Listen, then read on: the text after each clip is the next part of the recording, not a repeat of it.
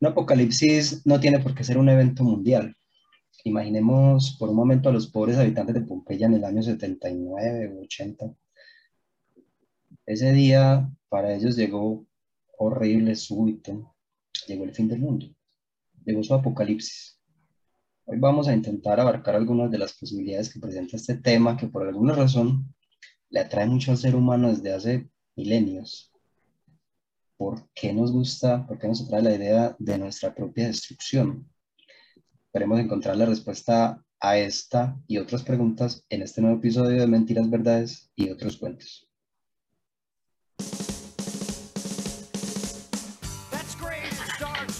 Gustó, me gustó, me gustó. Muy bien.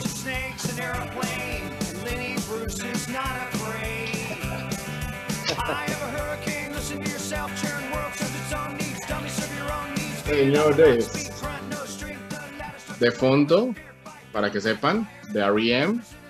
is the end of the world as we know it. Perfecto para el tema que vamos a hablar hoy. Buenas noches a todos, señores. Buenas noches. Buenas noches. Buenas noches. Bueno, hoy estamos, hoy estamos cojos.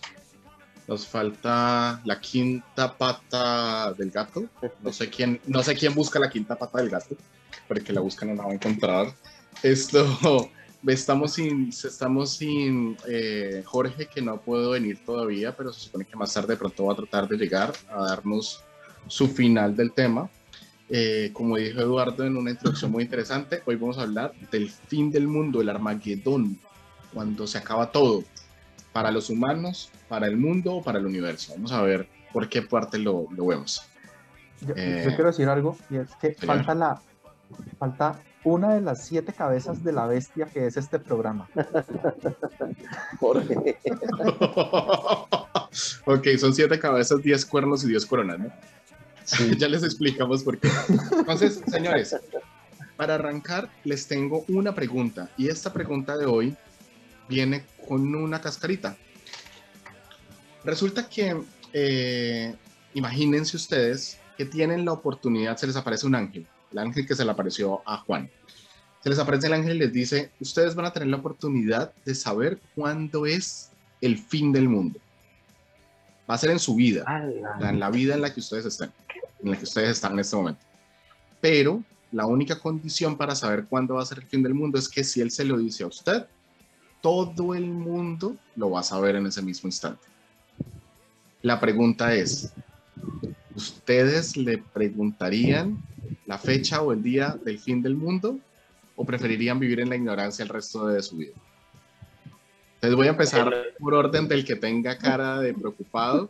Entonces, Miguel que no lo veo, Miguel que no lo veo.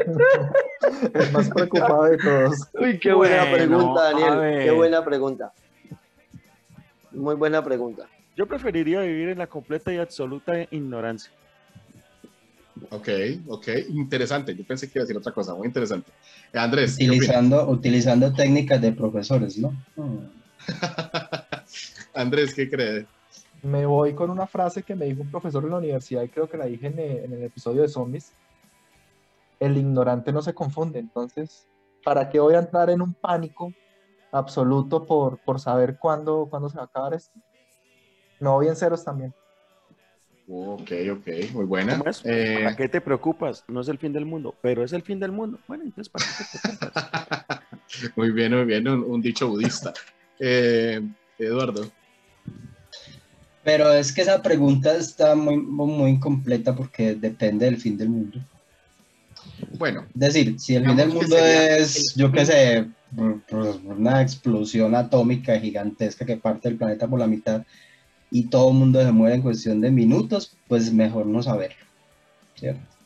Pero si el fin del mundo es, por ejemplo, como el que, como el que le mandó Yahvé a los, a los pecadores an- antes del diluvio, o sea, el diluvio, valdría mucho la pena saber cuándo es y cómo es, porque de esa manera posiblemente me salvo.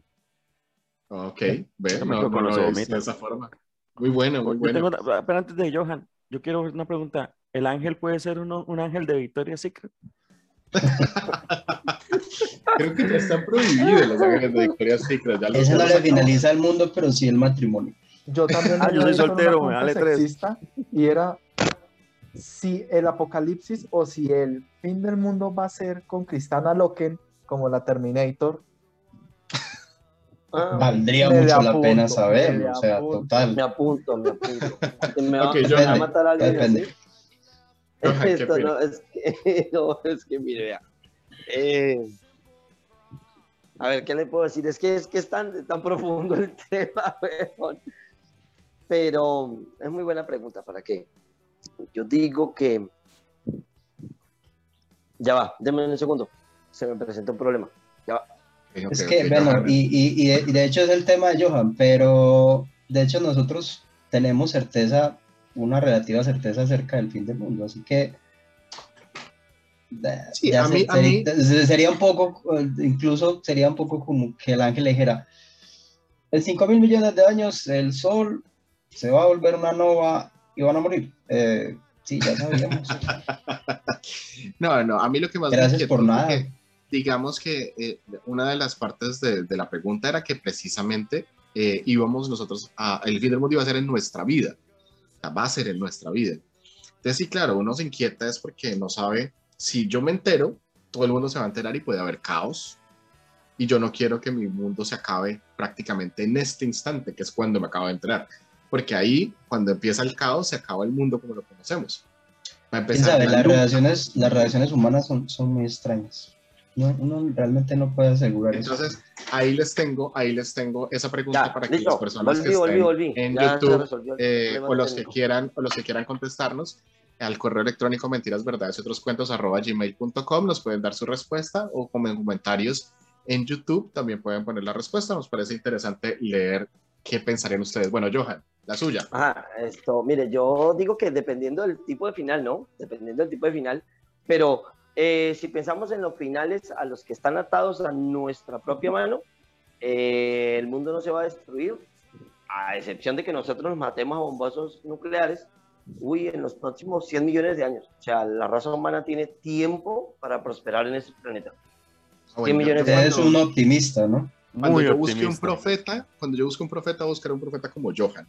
Que diga que te falta mucho tiempo.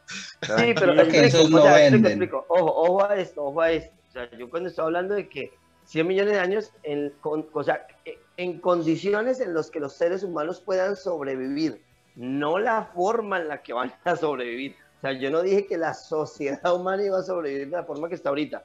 Yo estoy La hablando del humano como especie, no, yo estoy hablando del humano como especie. El planeta va a tener condiciones idóneas para que nosotros existamos los próximos 100 millones de años. ¿sí? Que el calentamiento global, créanme, la parte más avanzada del planeta más o menos va a encontrar la forma de poder vivir en un planeta lleno de dióxido de carbono. Pero son Que no nos adelantemos que ahorita, ahorita vamos a hablar en- de. Quiero decir algo, un poco O sea, eso, de señor. que de todos nosotros, Daniel es el Cid del grupo. ¡Vamos No, a yo no- morir! Yo no quiero, yo no quiero, yo no quisiera tampoco enterarme, honestamente. Eh, hay, un, hay un truco en esta, en esta pregunta y es que en el momento en el que me dicen que el mundo se va a acabar en mi vida, yo ya sé que puede que se acabe mañana o se acabe dentro de 90 años cuando por fin me muera. Entonces, no voy a morir eh, dentro de 90 años, Daniel, deje eso, no. bueno, soy yo en mi mundo imaginario. Seis Este- meses más tarde. Sí, sí.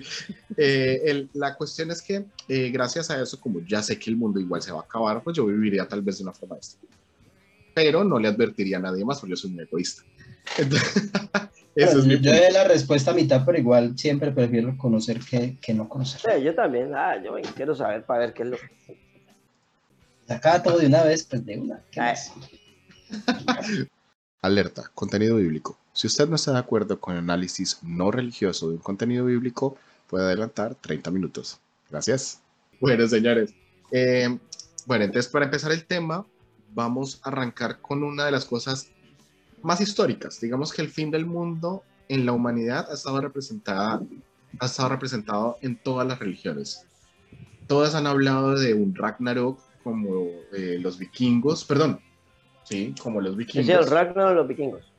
Sí. También hemos hablado, se ha hablado, los budistas hablaron también de un fin del mundo, la llegada de otro Mesías. Una chica, además, Maestella, yo no sabía, yo me enteré hoy. El hinduismo habla también de una diosa que viene a acabar con toda la humanidad. Caballo Y de lo que vamos a hablar, y de lo que vamos, sí, y que lo, que lo que vamos a hablar hoy es de la Biblia, que creo que en general en Colombia y las personas que tal vez nos escuchan sean cristianos, católicos o alguna rama de, de, de esto que viene desde el judaísmo hasta el catolicismo o cristianismo. Entonces, por eso vamos a tratar de enfocarnos en la Biblia hoy. Este pedacito pequeño del inicio, eh, vamos a tratar de hacerlo con el mayor de los respetos, pero entendiendo que realmente hay muchas cosas que son sacadas de los cabellos. Pues vamos a hablar un poco de esto, pero para eso Andrés nos tiene un pequeño resumen de cómo es el Apocalipsis según San Juan, escrito en la Biblia, que no se sabe si fue el profeta o no. Eh, perdón, el, el, ¿El profeta no, el, el apóstol. Pero bueno. Apóstol. Eh, primero que hay una controversia y unos dicen que fue el apóstol Juan eh, de los doce, pero realmente hablan de Juan como un apóstol menor, ¿sí? Eh, y pues él se dio, digamos, que en el, en el transición que hubo eh, a raíz de precisamente la muerte de Jesucristo. Entonces, eh, Juan eh, tuvo una revelación, por sí así se llama el, el libro, el libro de las revelaciones o el Apocalipsis. Eh, esta revelación ocurrió en la isla de Patmos, eh, en el mar Egeo, y precisamente en la época de la persecución cristiana dictada por eh, los emperadores romanos, en especial un emperador romano que se llamaba Domiciano, al cual, el cual se hacía denominar Dios. este libro fue escrito a finales del siglo número uno eh, e inicio del siglo número dos. De aclarar que entre el siglo II y el siglo III el libro fue aprobado o fue tenido en cuenta, eh, digamos, para, para, poder, para poderlo sacar a, a- a la luz a la luz pública en, en- en ese mundo que estaba, digamos, lleno de tribulación como tal. pero, pero perdón, eso, entre el siglo I y el siglo II, sí. Después de Sí, Cristo. porque, o sea que 200 años después de Cristo. No tanto, No, como ciento y No, algo. ya les, ya les voy a decir, eh, digamos, una cronología chiquita, eh, todo lo que pasó en ese siglo, en el primer siglo, eh, digamos, de Cristo, por así decirlo. Del año 0 al año 30 ocurre el nacimiento, vida, muerte y resurrección de Jesucristo. En la década de los 60 de ese primer siglo, ocurre la muerte de los apóstoles más influyentes o de los principales apóstoles de, Jesús. En la década de los 70 es la caída del templo de Jerusalén, y que pues es una ciudad importante para el cristianismo como tal, y empieza la expulsión y el éxodo de los judíos de, de la ciudad. Eh, la caída del templo fue por, precisamente por los romanos en, en, en ese inicio de la persecución. En la década de los 80 empezó el conflicto entre los judíos y los cristianos e inicia la separación de lo que conocemos ahorita como el judaísmo y el cristianismo como tal. ¿sí?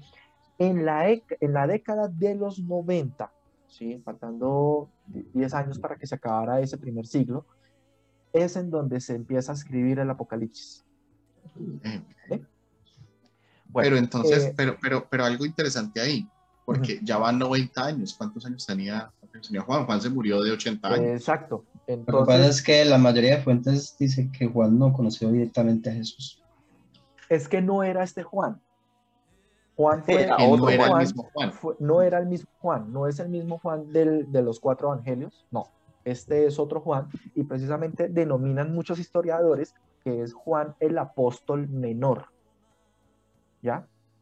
Bueno, em, de aclarar que este libro tiene, tiene cuatro connotaciones, una connotación histórica, precisamente Juan eh, el apóstol menor realizó este libro pensando, eh, o digamos que las revelaciones que se le dieron a él fueron pensando en la época de él como tal, ¿sí? para dar un mensaje a las siete principales iglesias de la, de la región de Asia. Eh, ahorita les voy a nombrar las iglesias, de las cuales Asia Menor. Asia Menor, exacto, de las cuales esas iglesias pues eh, estaban perdiendo la fe. Entonces, precisamente en la introducción al Apocalipsis y a las siete cartas del, del- de este libro, menciona los mensajes dados por Dios mediante Juan a cada iglesia de ellas, ¿vale? Em, de resaltar que este libro pues fue creado precisamente para dar esa esperanza a partir de toda la persecución eh, que se estaba viviendo por parte de los romanos hacia los cristianos. Es que si no fuera Otra- por Constantino, si no fuera por Constantino, los cristianos, o sea, prácticamente nosotros no seríamos católicos. porque es que porque es que de ahí para atrás, de ahí para atrás los cristianos eran vistos como, como, como una rama más de las pequeñas del judaísmo. Yo más bien creo que sí, si Constantino no hubiera abrazado la, la religión cristiana, el Imperio Romano hubiera vivido mucho menos. O sea, que fue, un, Que de fue más hecho- estratégico, de fue más fue- estratégico que- Fue una, una forma de preservar la unión del imperio porque se estaba desmoronando completamente Sí, es que por la, por la, la que, es que, o a sea, ellos se les el- estaba acabando el mundo, a ellos se les El, estaba el acabando gran el mundo. problema es que Correcto. la religión judía y luego la cristiana son muy excluyentes, entonces no convivían con ninguna otra y por lo tanto estaba rompiendo el imperio de adentro.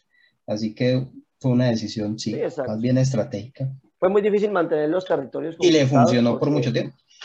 Sí, Sí, pues funcionó claro, todos mil años, todavía, todavía tenemos cristianismo. O sea, le funcionó No, como, Imperio Romano como, se acabó. como imperio, pues. No, yo digo, funcionó yo digo, como imperio.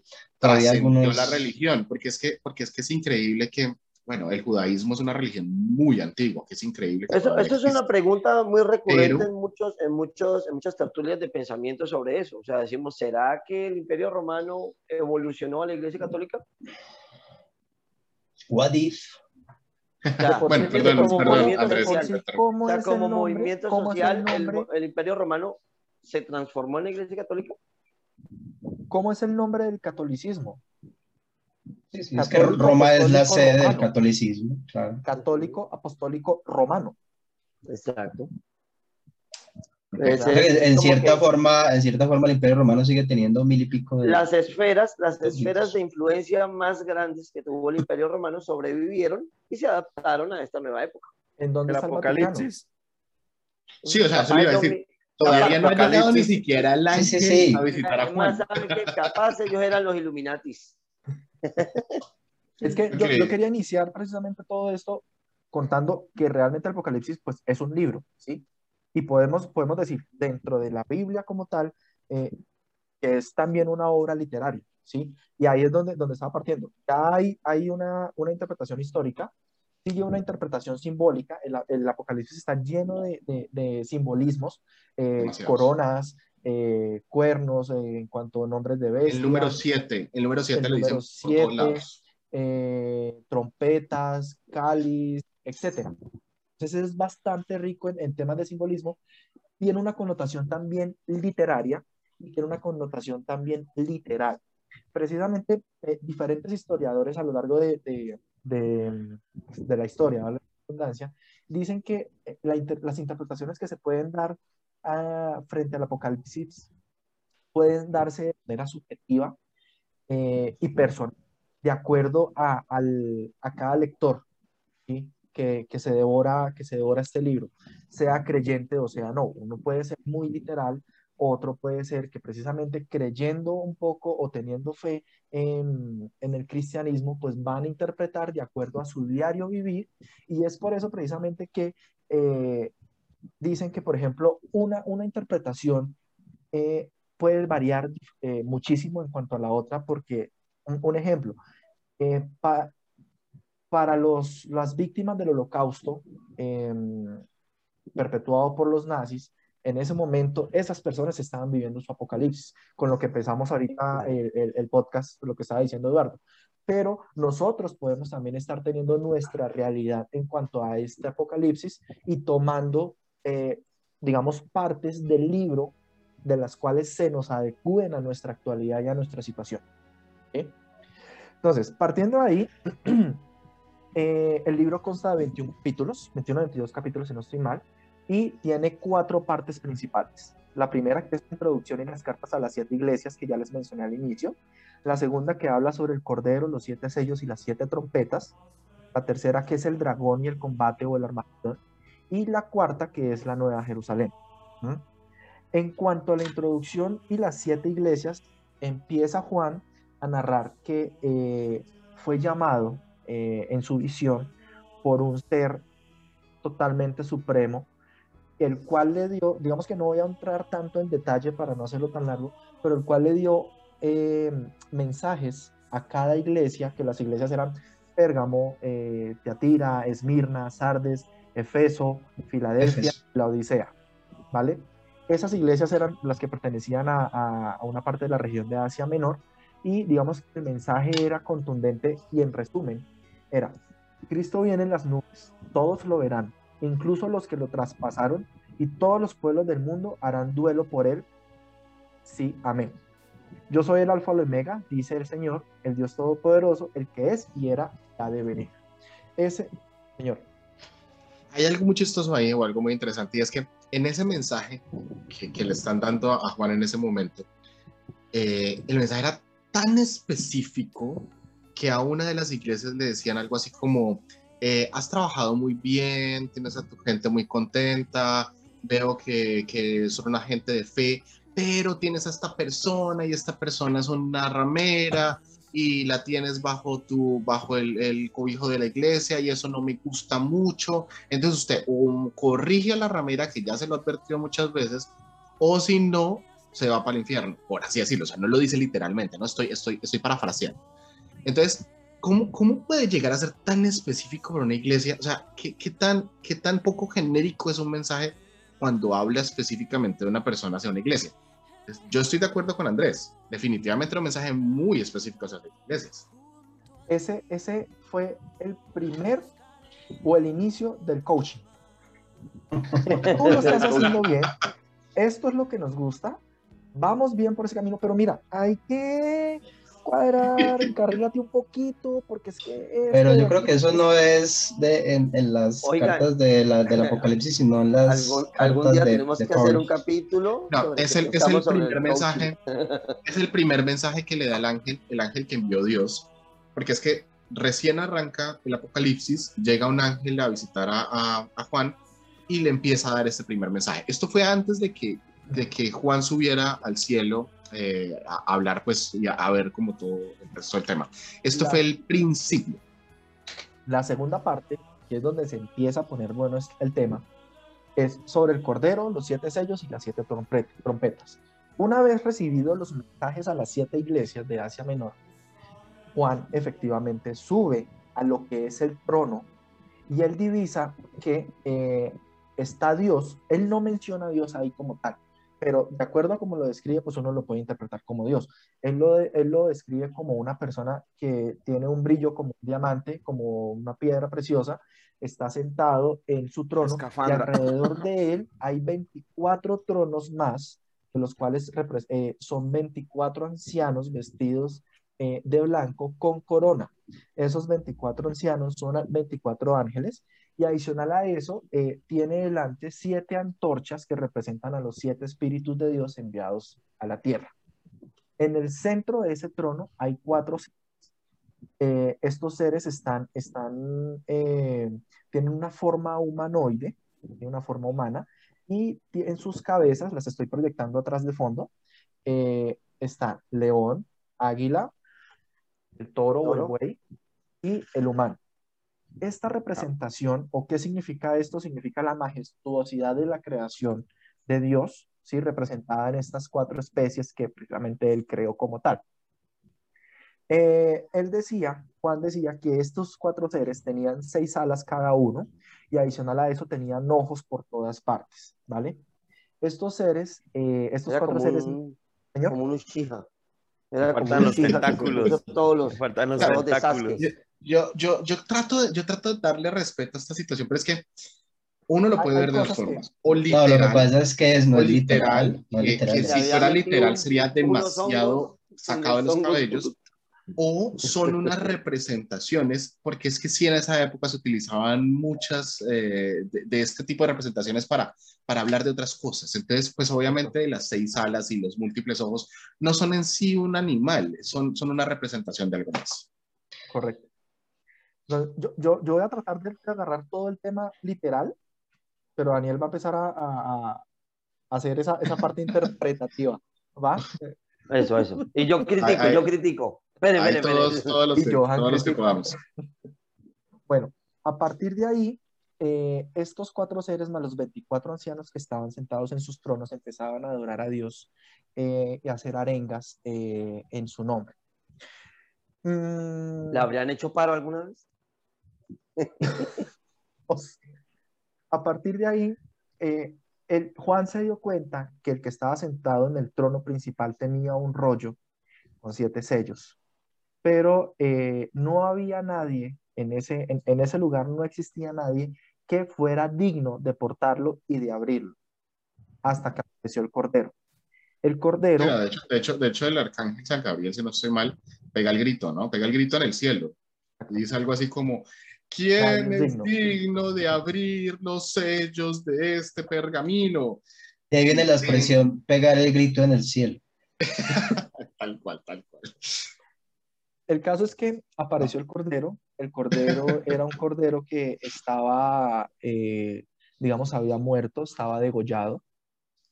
El Eh, Cordero de pero Dios pues- que quita los pecados del mundo. O sea, eh, el Hijo de Dios, Jesucristo. El Jesus. el Él Jesus. tomó el rollo y los cuatro, eh, los cuatro seres y los 24 ancianos lo santificaron y lo glorificaron. ¿sí? Una vez él empezó eh, a romper cada uno de los sellos, empezamos lo bueno. Entonces empiezan a aparecer los cuatro jinetes del Apocalipsis con los cuatro primeros sellos, ¿vale? El primer sello era un sello, eh, apareció un jinete blanco él tenía la orden de salir a triunfar en el mundo. Tenía un arco y tenía una corona. El segundo jinete era un jinete de color rojo y él tenía una espada y su misión era quitar la paz del mundo. El tercer jinete era un jinete negro, tenía una balanza y su misión era dar pobreza y dar hambruna. Y el cuarto jinete era de un color amarillo, un color verde, y tenía el poder de matar a la cuarta parte del mundo con enfermedades y con guerras. Daniel. Es que hay algo muy interesante, es que este primer jinete, que es el primero que sale de todos, es el anticristo. Correcto. Es que, es que, ¿cómo es posible? O sea, para, para mí esto, esto, esto se va de todo. Por eso me hubiera encantado que hubiera estado una persona acá, cristiana, para que me explicara esta situación. ¿Cómo Dios libera al anticristo con su primer sello?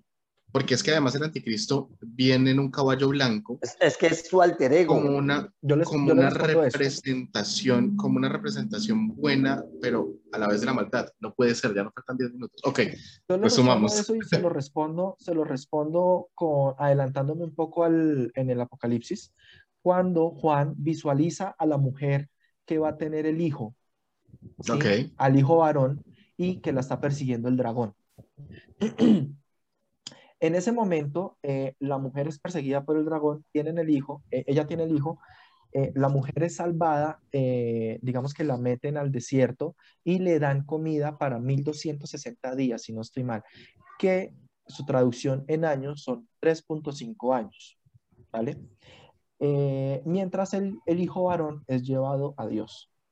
El dragón es atacado por el arcángel Miguel y su ejército, y el dragón con su ejército no es capaz de vencer al arcángel y son enviados a la tierra, en donde empiezan a engañar a la humanidad y ese dragón es conocido como Satán.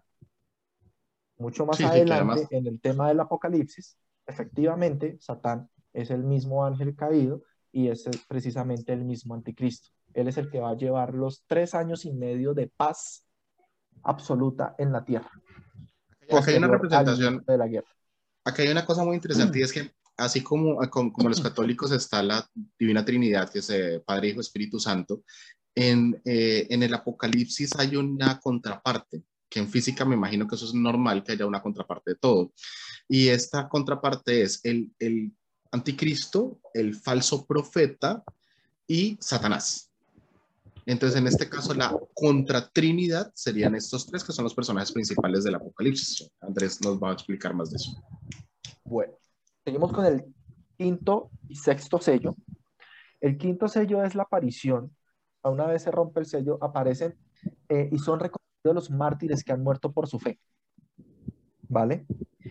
Eh, y a la espera, a Juan le dicen, están esperando, a ellos, a, estos mártires los ponen a descansar por un periodo de tiempo, mientras esperan la llegada de los 144 mil restantes.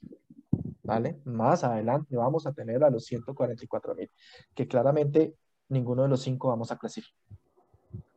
No, porque además no pertenecemos a la, a- no pertenecemos a la, a la tribu de Israel, porque es que los 144 mil eran de la tribu de Israel. Aparentemente las- nosotros somos descendientes de las 12 tribus de Israel. Las 12 tribus de Israel se encargaron de poblar el mundo, ¿sí? Eh, por, para la redundancia, todo el mundo eh, fue, fue poblado por, por, por las 12 tribus y a partir de ahí es más adelante, con el libro de las revelaciones, en donde se empiezan a clasificar los 144 mil que tienen que cumplir ciertos requisitos. Pues los voy a adelantar. Eh, primero, ser virgen. Eso ¿Ah, sí? dice el Apocalipsis. Sí, Ya. correcto. Ah, Ya ya, no, no ser ya manchado, no fui uno de no tener ninguna Yo- mancha de pero virgen de pecado, qué? No contaminarse con mujeres. De acuerdo al Apocalipsis, Ah. es no contaminarse con mujeres. No, Entonces no pueden ser mujeres. la- las mujeres O son todas el las diablo. mujeres, todas las La, mujeres mu- la pasan. mujer. No, la mujer es Desde que la Biblia A ver, te explico. un libro Recordemos que muy es- misógino. Si, yo, que- que imagínate, el- si me manché con una mujer, no voy. Ahora imagínate que puede esperar una pobre mujer. Que es Ay, la nada. mancha, según ellos. Yo sé Es que que es- estos son bastante judíos, los judíos no, nunca contaban a las mujeres. eh, uno es no poder contaminarse con mujeres y dos, eh, no, no contaminarse con mentiras, eh, ni con, digamos, odio en el corazón, esas cosas. Decía algo Porque- sobre drogas. No, ahí tranquilo. ¿sí? O sea, no, no- Ok. voy balseando bien. Vamos, vamos, vamos a seis minutos de tener que acabar Biblia, eh, Andrés. el, el- el- el sexto sello, en el sexto sello ocurrió un terremoto, el cielo se oscureció, la luna se volvió roja y empezaron a caer las estrellas. Podemos interpretarlo como si fuese una especie Volcán. de lluvia de meteoritos. ¿sí? Volcán. Sí. Y a partir de ahí, los reyes del mundo escondieron en cuevas y se escondieron bajo las rocas, diciendo que la ira del Señor había empezado, que el día había llegado. Antes del séptimo sello, eh, apareció un ángel en el oriente y ordenó a los cuatro jinetes no hacer daño ni a la tierra ni al mar, mientras le colocaban el sello en la frente a los 144 mil que fueron los elegidos siervos de Dios, ¿vale? Que representan 12 mil eh, personas de cada tribu de Israel. ¿Mm? Entonces decía, los que blanquearon sus ropas con la sangre del cordero. A partir del séptimo sello, o al romper el séptimo sello, hubo un gran silencio y es el inicio del toque de las siete trompetas. Daniel, ¿va a O sea, en ese momento? como los maras, güey. Siempre visten Vamos, de blanco, vamos, ya tienen vamos, marcas vamos. en la cara. No, y todavía falta la otra marca. Total. Empezamos con las siete trompetas. Sí, sí, yo creo que sí. Rapidito. Estamos apenas de tiempo. Los, los, las siete trompetas que tocaron fueron, primero, lluvia de fuego y sangre, y la tercera parte de la tierra fue quemada. La segunda, lluvia de fuego sobre el océano, y la tercera parte del mar se volvió sangre, muriendo la tercera parte del mar, del océano, eh, digamos, los animales vida, del mar. la- ajá, correcto. La tercera, cayó una amargura sobre ríos y manantiales, y a partir de ahí la tercera parte de la humanidad murió a, a causa de, de la amargura de estas aguas. La cuarta es la tercera parte del sol, la tercera parte de la luna y la tercera parte de las estrellas quedaron dañadas. Y hubo una oscuridad por la tercera parte del día y la tercera parte de la noche. El- la quinta trompeta abrió el pozo del abismo y de él salieron Abadón y sus langostas con cola de alacrán o escorpión, las cuales solamente picaban, mas no mataban, causaban un intenso dolor en donde las personas que fueron picadas querían la muerte, pero no podían conseguirla. Este Sí. dolor duró, de acuerdo a lo que nos dice la Biblia, ¿Cuánto, perdón? ¿Cuánto, cuánto, cuánto? cinco cuánto? meses, cinco, cinco, cinco. o sea, de enero a mayo. Para, para junio ya sexta- estaban en el paraíso. La sexta trompeta, soltaron a cuatro ángeles que estaban atados al río Éufrates, los cuales mataron a la tercera parte de la población. Pero a pesar de todas estas muertes, los, la gente que seguía viviendo en la tierra seguía pecando. Les valió chimba toda esta vaina que estaba pasando. Pecadores. Antes de la última pecadores. trompeta, antes de la última trompeta, a Juan se le dio un rollo, el cual un ángel le dijo, ábralo, véalo, se lo come, le va a saber a miel en su boca, pero en su estómago le va a saber amargo. Y este es un secreto que en ninguna parte de la Biblia eh, cuentan. Ese es un secreto que Juan se llevó con él hasta el día de su muerte. Yo ya sé cuál es la respuesta. Era 42. Era para que le preguntaran nada más, para hacerse el interesante. Sí, sí. A partir de ahí, eh, él vio que durante 127, 1270 días, perdón, 1270 días, habrían dos testigos de Dios, dos testigos de Dios en la tierra, los cuales iban a estar en el templo construido, reconstruido de Salomón, en Jerusalén. Ellos iban a dar todo mensaje eh, profético de Dios y tenían la potestad, tenían la autoridad de matar a cualquier persona que quisiera hacerles daño, de secar los, los cielos para que no lloviera, si ellos quisieran, mientras daban su... Al pasar este, este tiempo, se le dio el poder a la bestia que ya estaba gobernando para que ellos fueran asesinados. Cuando ellos fueron asesinados, los vieron, los vio todo el mundo y la gente se jactaba y estaba feliz por la muerte de estos dos, dos profetas. A los tres días y medio resucitaron, subieron en una nube hacia el cielo y todos los que quedaron en la tierra quedaron con miedo. ¿Qué- ¿Quedaron como? Con miedo. Con miedo. Con miedo. al, Ok, al vamos, presenciar vamos a, vamos a hacer una pequeña pausa y, y- y, perdón, yo les voy a robar 10 minuticos, 5 minuticos del, del próximo corte para que terminemos la Biblia porque el final es buenísimo, buenísimo. Y cosa que yo no estoy de acuerdo con algo, eh, ahorita lo vamos a hablar, la marca que le van a poner a que quedaron es ilógica, pero ya vamos a hablar de eso. Vamos a tener una pequeña pausa y ya volvemos. Seguimos con el fin del mundo. Por favor, abróchense sus cinturones. Ok, volvimos. Entonces, eh, entonces ¿a dónde vamos? Vamos en, en- en resumen. Ya sonaron las trompetas, ya, ya habían, ah, perdón, Eh, habían, habían dos profetas que ya dejaron que se murieran, los, los mataron, lo, todo el mundo los vio. Mucha gente dice que eso de que todo el mundo los vio solamente puede ser en un mundo globalizado como el de ahora y todo este cuento. Pero bueno, eh, independiente de la situación, ya, ya se murieron, subieron al cielo y ahí vamos, ¿cierto? Correcto. Ok, Y anunciamos la última trompeta, la séptima, en donde Juan dice que visualizó, se pudo visualizar el arca de la alianza, esa arca que se, que se construyó eh, en la época o en la era de Moisés, ¿sí? Y era el arca que estaban, estaban manejando los, llevando los israelitas eh, por todo su éxodo, ¿sí? No es, o bueno, sí, esa es la misma arca que estaba buscando Indiana Jones en Los Cazadores del Arca Perdida, pero eso ya es mucho más en el futuro. ¿Cómo es que se llama, cómo es que se llama la que hace Salomón? Eduardo. No, Salomón no hace ya- nada, es la misma. ¿Es, Es es la la misma. ¿Es la misma arca? Ah, perdón, gracias. sí, sí. Él le Hasta hace ahí existió, hasta ahí existió. Él, le hace un templo a, la, al- a ese Él le hace el templo, claro, un templo muy Correcto. grande. Y ese es el templo en donde, en donde precisamente el, el templo que se tumba eh, por los romanos y el que está por construirse en la actualidad, el templo de Ah, sí. Salomón. Quieren Ahí hay volver. una mezquita, afortunadamente. Exacto. Es lo que, le, lo que le estaba diciendo hace un momento, Daniel. O sea, van a tumbar la mezquita. No se puede. Es que eso es un lío. Jerusalén es una tierra muy complicada política y religiosamente. Exacto. Exacto. Ok, Andrés. Bueno, esta es la tercera parte del Apocalipsis, que es el dragón y el combate. En ella tenemos que hablar de tres cosas puntuales. La primera, lo que les estaba mencionando ahorita y no, no voy a entrar tanto en detalle, fue sobre la, la mujer que dio a luz el niño varón, ¿correcto?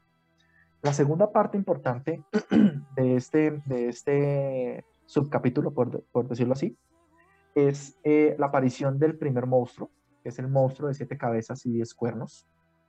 con cada cuerno con una corona. Las cabezas Satanás. tenían nombres ofensivos contra Dios. Y el dragón, el dragón que estaba haciéndole la persecución a la, a la mujer, le dio la autoridad para mandar y tener poder en la tierra.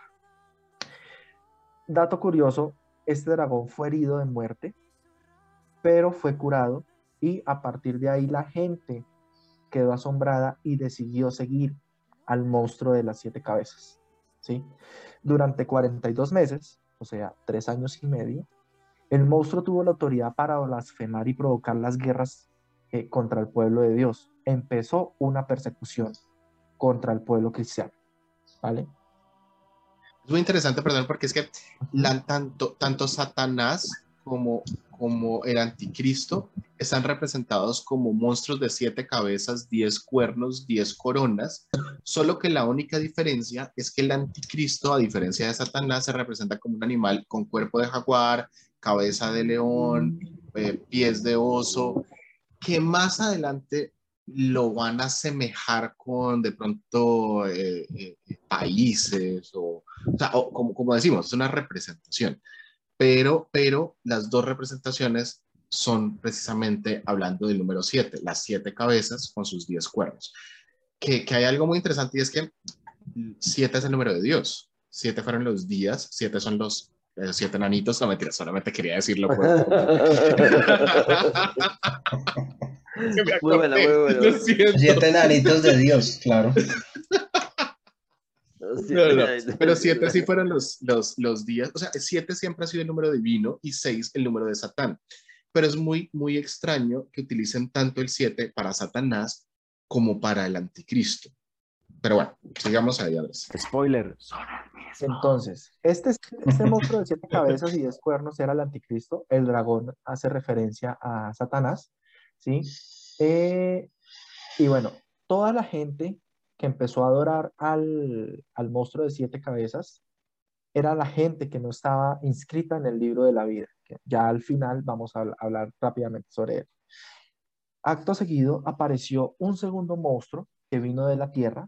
Este tenía 12 cuernos que parecían, de un que parecían cuernos de un cordero y asemejaban los dos, el número 12 a las 12 tribus de Israel. Pero este, este ser hablaba como un dragón. Este, este monstruo hizo milagros y tuvo autoridad, la misma autoridad que el primer monstruo, que es el monstruo de las siete cabezas, e instauró la famosa marca de la bestia de la que tanto se, se ha hablado en, en redes, en, en religión, etc. 666, the number of the beast. Exacto. Y significaba que sin esta marca las personas no podían ni comprar ni vender. ¿Vale? Es que esto es, esto es lo más injusto de todo, perdón.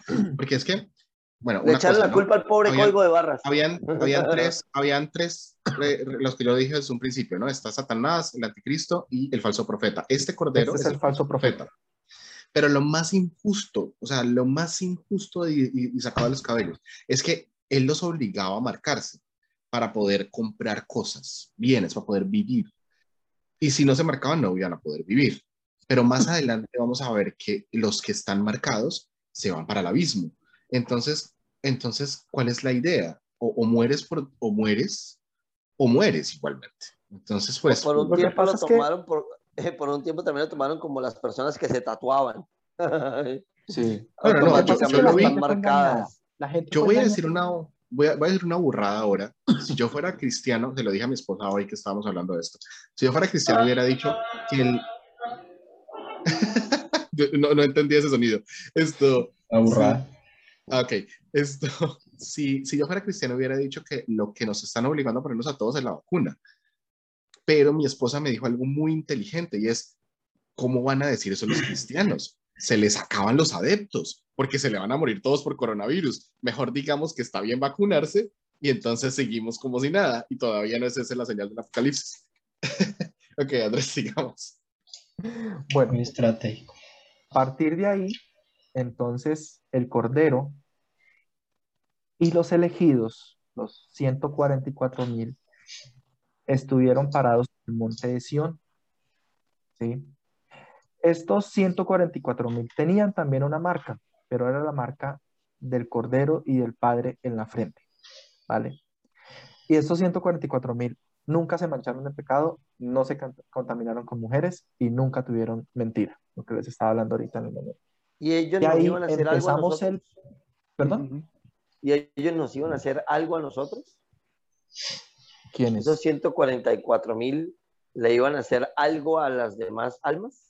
A los, a, a Los que tenían la marca de la bestia, a los que recibieron la bestia, ¿sí? ¿Los iban a Precisamente, castigar? Y empezaba el Armagedón, o el Armagedón. Los 144 mil terminó. Los siendo 144 mil están ahí parados rodeando a, a Dios y alabándolo ya. Los 144 mil era el ejército de, de Dios Pero si para ellos la lucha contra. Satán. ¿Cómo? El club de que ellos fans. bajan a pelear, más- ellos bajan a pelear al final de la Entonces, en este momento aparecen siete cáliz o siete copas de vino, las cuales también se empiezan a derramar. Y empezamos otra vez el, el- el checklist. La primera, el, el primer derramamiento de la copa se hace en las cabezas de las personas que recibieron la marca de la bestia y les hace una llaga eh, dolorosa a estas personas. La segunda, se vacía en el mar y todo lo que tenía vida en el mar murió. Acuérdense que anteriormente era la tercera parte, aquí fue completo, ¿ya? La tercera copa, ríos y manantiales, completo y hubo muerte de, de toda vida. La cuarta copa eh, se vació sobre el sol y el sol quemó a la gente. La quinta se cayó sobre el trono de la bestia y todo el reino de, de la bestia quedó en oscuridad. La sexta se derramó sobre el río Éufrates y se secó para, darlos, para dar paso a los reyes de Oriente. En ese momento los tres, los tres monstruos eh, reunieron a sus reyes, ¿sí?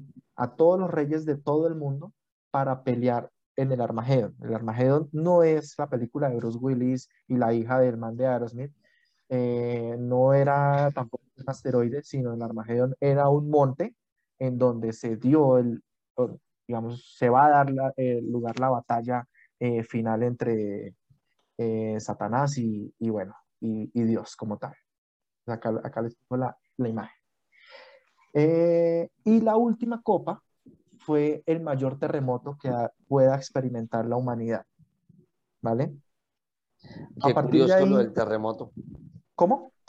Qué curioso con lo del terremoto, pero yo ahorita más tarde hablo de eso. Sí, pues tiene muchas similitudes con muchas otras teorías. Eh, por eso a, a, mí me parece muy, muy curioso todo este tema del apocalipsis. Perdón, perdón Andrés, esto, el, la batalla final es en, en, Mejido, ¿no? En Mejido, la ciudad de Mejido. Pero sobre el monte, el lugar se llama Armagedón. Armagedón. Okay. Perdón, sí, está bien. Ajá. Okay. Posterior a eso, Juan ve otra visión y es la de la Gran Babilonia o la del Gran Ramero. ¿Sí? Y es precisamente que una mujer vestida de una manera muy exótica, con joyas y eso, está sentada sobre el monstruo de siete cabezas y diez coronas, eh, diez cuernos con cada corona, y eh, hace la representación, precisamente, eh, a Juan le dicen, la mujer es la de la cual todas las naciones del mundo se jactaron, la usaron, eh, y por eso precisamente es la gran prostituta o la gran ramera. Eh, ella estaba sentada sobre un río también y ellos dicen ahí en, el escrito que ese río representaba a todas las personas, a todas las naciones y a todas las lenguas del mundo, de las cuales precisamente eh, tuvieron que ver con, con, con esa mujer.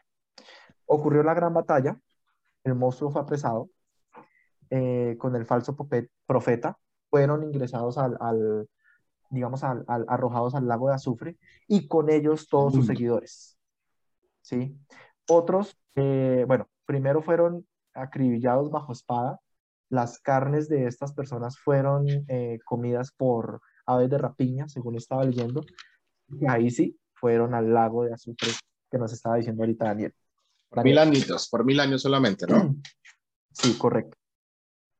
Pero vamos, vamos a resumir este final para, para, para, no alargarnos tanto que ya los vamos a dormir a todos con el Armagedón. Cuando yo era pequeño, a mí me decían que si me leía el Apocalipsis me iba a volver loco. Me, a lo, mí he, también. me lo he leído unas 10 o 15 veces y creo que sí está haciendo efecto. Y efectivamente. No, yo lo leí como cuatro veces, ya para la cuarta vez fue que hizo efecto. güey. Lo que, lo que viene es muy interesante, porque es que después de, después de, después de que ya pasan los mil años, eh, el demonio vuelve a salir, el diablo vuelve a salir, y ahí vuelve como, lo voy a resumir muy por encima, Andrés, como para no, no alargarnos un poquito más, y es como que el, el diablo vuelve, pero esta vez sí, Jesús vuelve con todas sus fuerzas, lo ataca y lo acaba, lo destruye del todo. Y en ese momento entonces baja la Nueva Jerusalén, perdón, estoy diciéndolo mal, ¿sí la Nueva La Jerusalén? foto, la foto. que es esta ciudad que es un cuadrado exacto en- con un tamaño de 216 mil estadios, si no estoy mal. Eh, eh, perdón, lo de los estadios lo puedo corregir después, pero sí tiene una medida exacta de estadios. Eh, con pisos en unos materiales específicos, una ciudad dorada gigante. A mí se me asemejó mucho a la Meca. A A este cuadrado gigante de la Meca. a Asgard. En Pero bueno, baja, este, baja esta ciudad del cielo y en esta ciudad es donde van a vivir las personas que pudieron pasar a este, eh, a este juicio final, que fue el juicio donde eh, las personas que están en el libro de la vida y oraron bien y son buenas personas y todo bien, ustedes pueden vivir en la ciudad. Las que no están en el libro de la vida porque se marcaron, porque procrearon o, o no procrearon y tuvieron demasiado jajaja, entonces esos se van para el inframundo. Así es ciudad. es, esa es el fondo que muestra Andrés, es la ciudad. Que, que es muy curioso porque es una ciudad, un cuadrado, un cuadrado gigantesco. Yo estuve Es un mirando cubo Borg. eh, y ese, ese cuadrado cubo más o menos es el tamaño de China, porque yo hice la conversión entre la cantidad de estadios, cuánto más o menos podría ser el valor de un estadio en kilómetros y cuánto sería el espacio de kilómetros cuadrados que ocupa China. Y esa es en extensión más o menos lo que va a ser la Nueva Jerusalén. O sea que China es la nueva Jerusalén, todo está dicho. Yo no lo dije. Realmente China sería como la nueva Babilonia. Yo quería, yo, yo quiero hacer un comentario de- de- del apocalipsis de Juan porque, pues, pues como para poner en contexto un poquito. Ok, Eh, pero muy cortico, vean. Eh, hay que mirar la, el momento y el lugar, ¿listo? Es decir, el apocalipsis, la, la revelación, no era un texto dirigido a todo el mundo, ¿ya? Porque primero la época, ¿no? O sea, es una época donde de cada cosa se hacían, y mucho, ¿cuántas? ¿Cuatro o cinco copias? No había más, o sea, eso era una cosa muy restringida. Luego, es un momento de persecución, ¿cierto? sí. Entonces, en ese momento de persecución, mm, esas, estas iglesias incipientes, pues que estaban como iniciando apenas y, y- y estaban como siete en, un montón de, en un montón de problemas, eh, con un montón de, de- de dudas, em- empezaron a surgir fra- eh, como fragmentación, empezaron a, a- a- a una lucha de poder ahí, como imponer su visión, etcétera, los seguidores de Pedro, los seguidores de Pablo, los seguidores de no sé quién, bueno, en fin. Y entonces eh, ahí, es que, ahí es donde escribe Juan la revelación, intentando como encauzar un poquito todo, todo el cuento y metiéndolo dentro de lo que al fin y al cabo siempre ha sido el imaginario o digamos la, la idiosincrasia de la cultura judía, que es la misma religión judía, pues que es la misma cosa. Eh, entonces todo eso está metido ahí, ¿listo? Así es como digo yo, o siempre he creído yo, se debe entender el, el Apocalipsis o la revelación. Es un texto privado, no es un texto público, Y lo que decía Daniel hace rato, es un texto muy específico.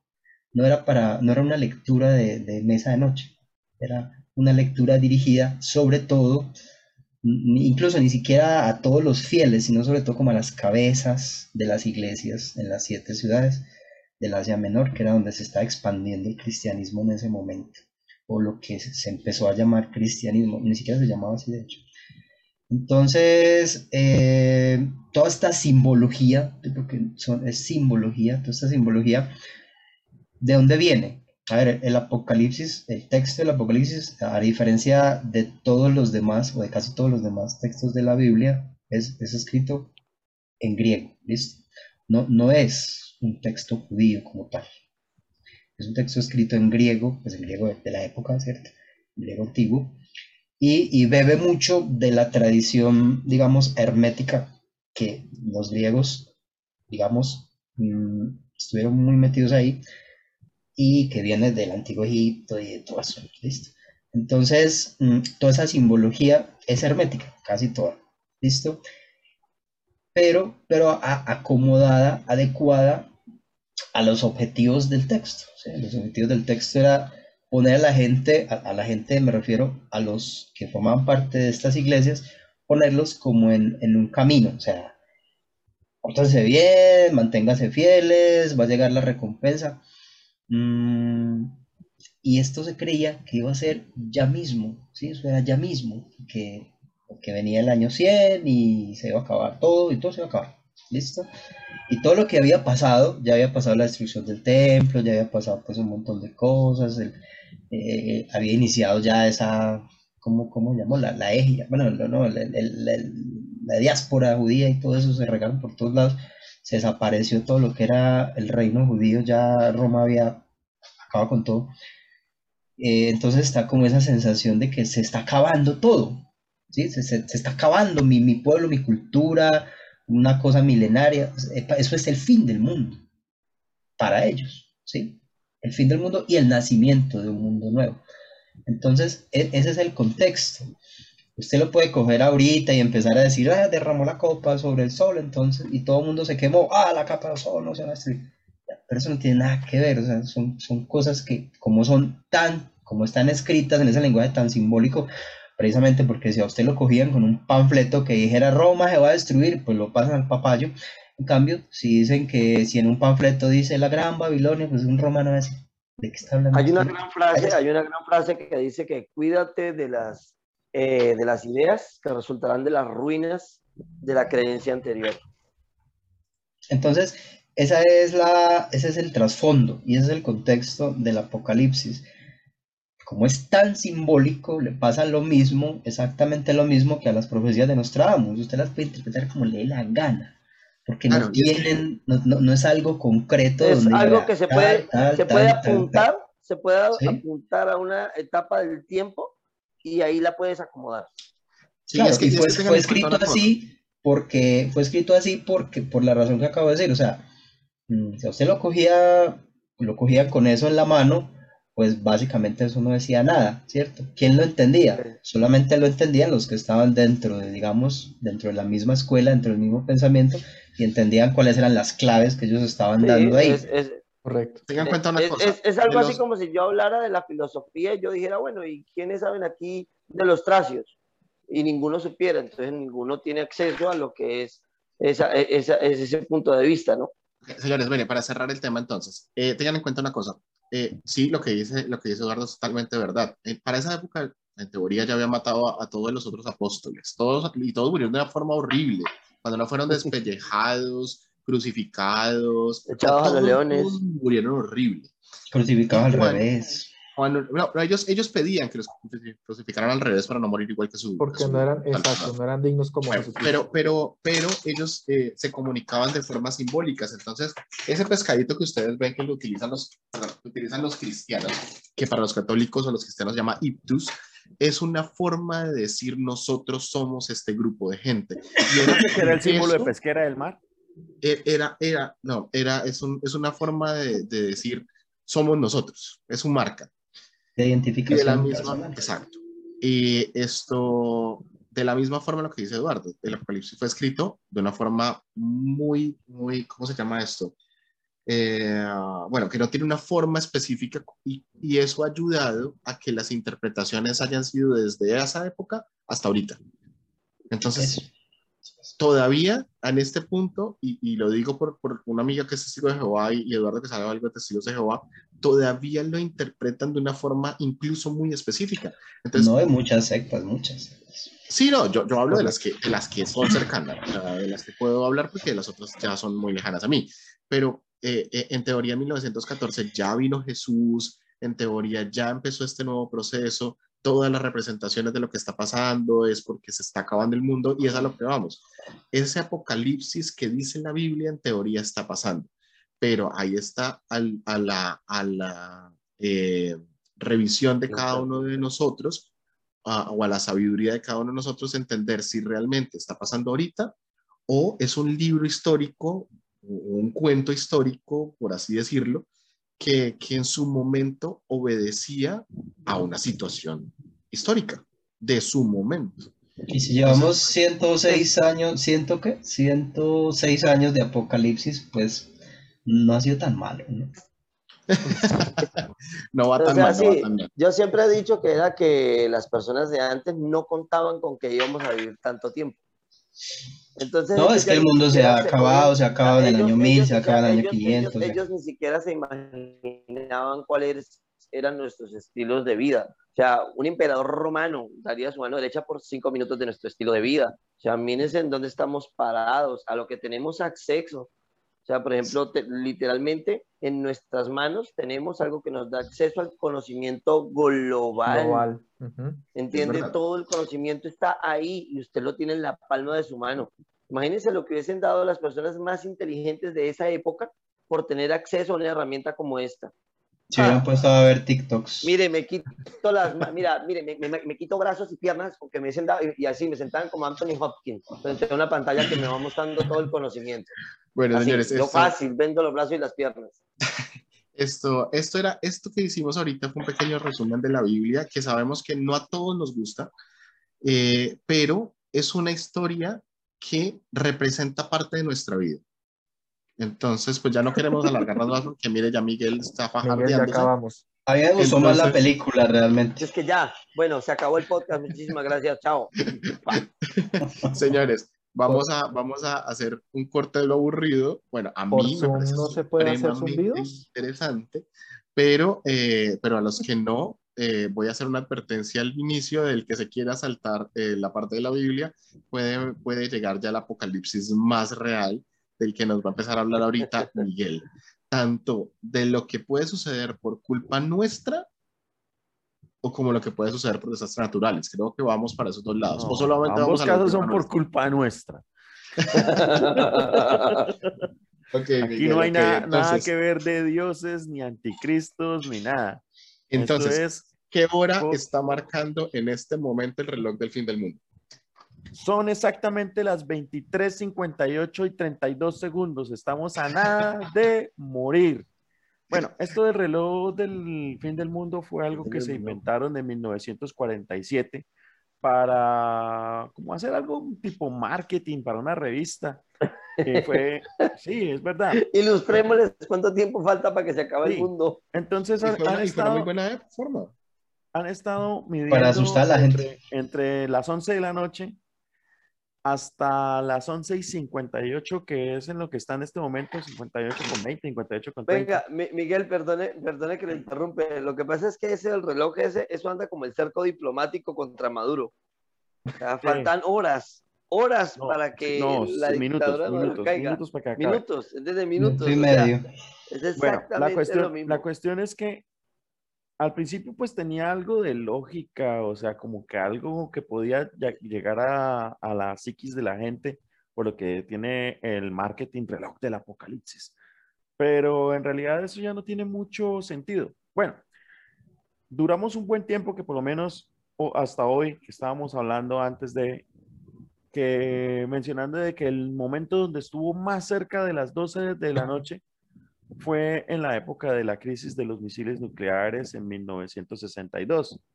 Pues revisando hoy mismo, estamos en mucho más avanzado en el reloj por pues, las cuestiones actuales, lo que es la situación actual de la pandémica, mm, sumado al terrorismo, sumado a muchas cosas. Y eso que falta ahora el bioterrorismo.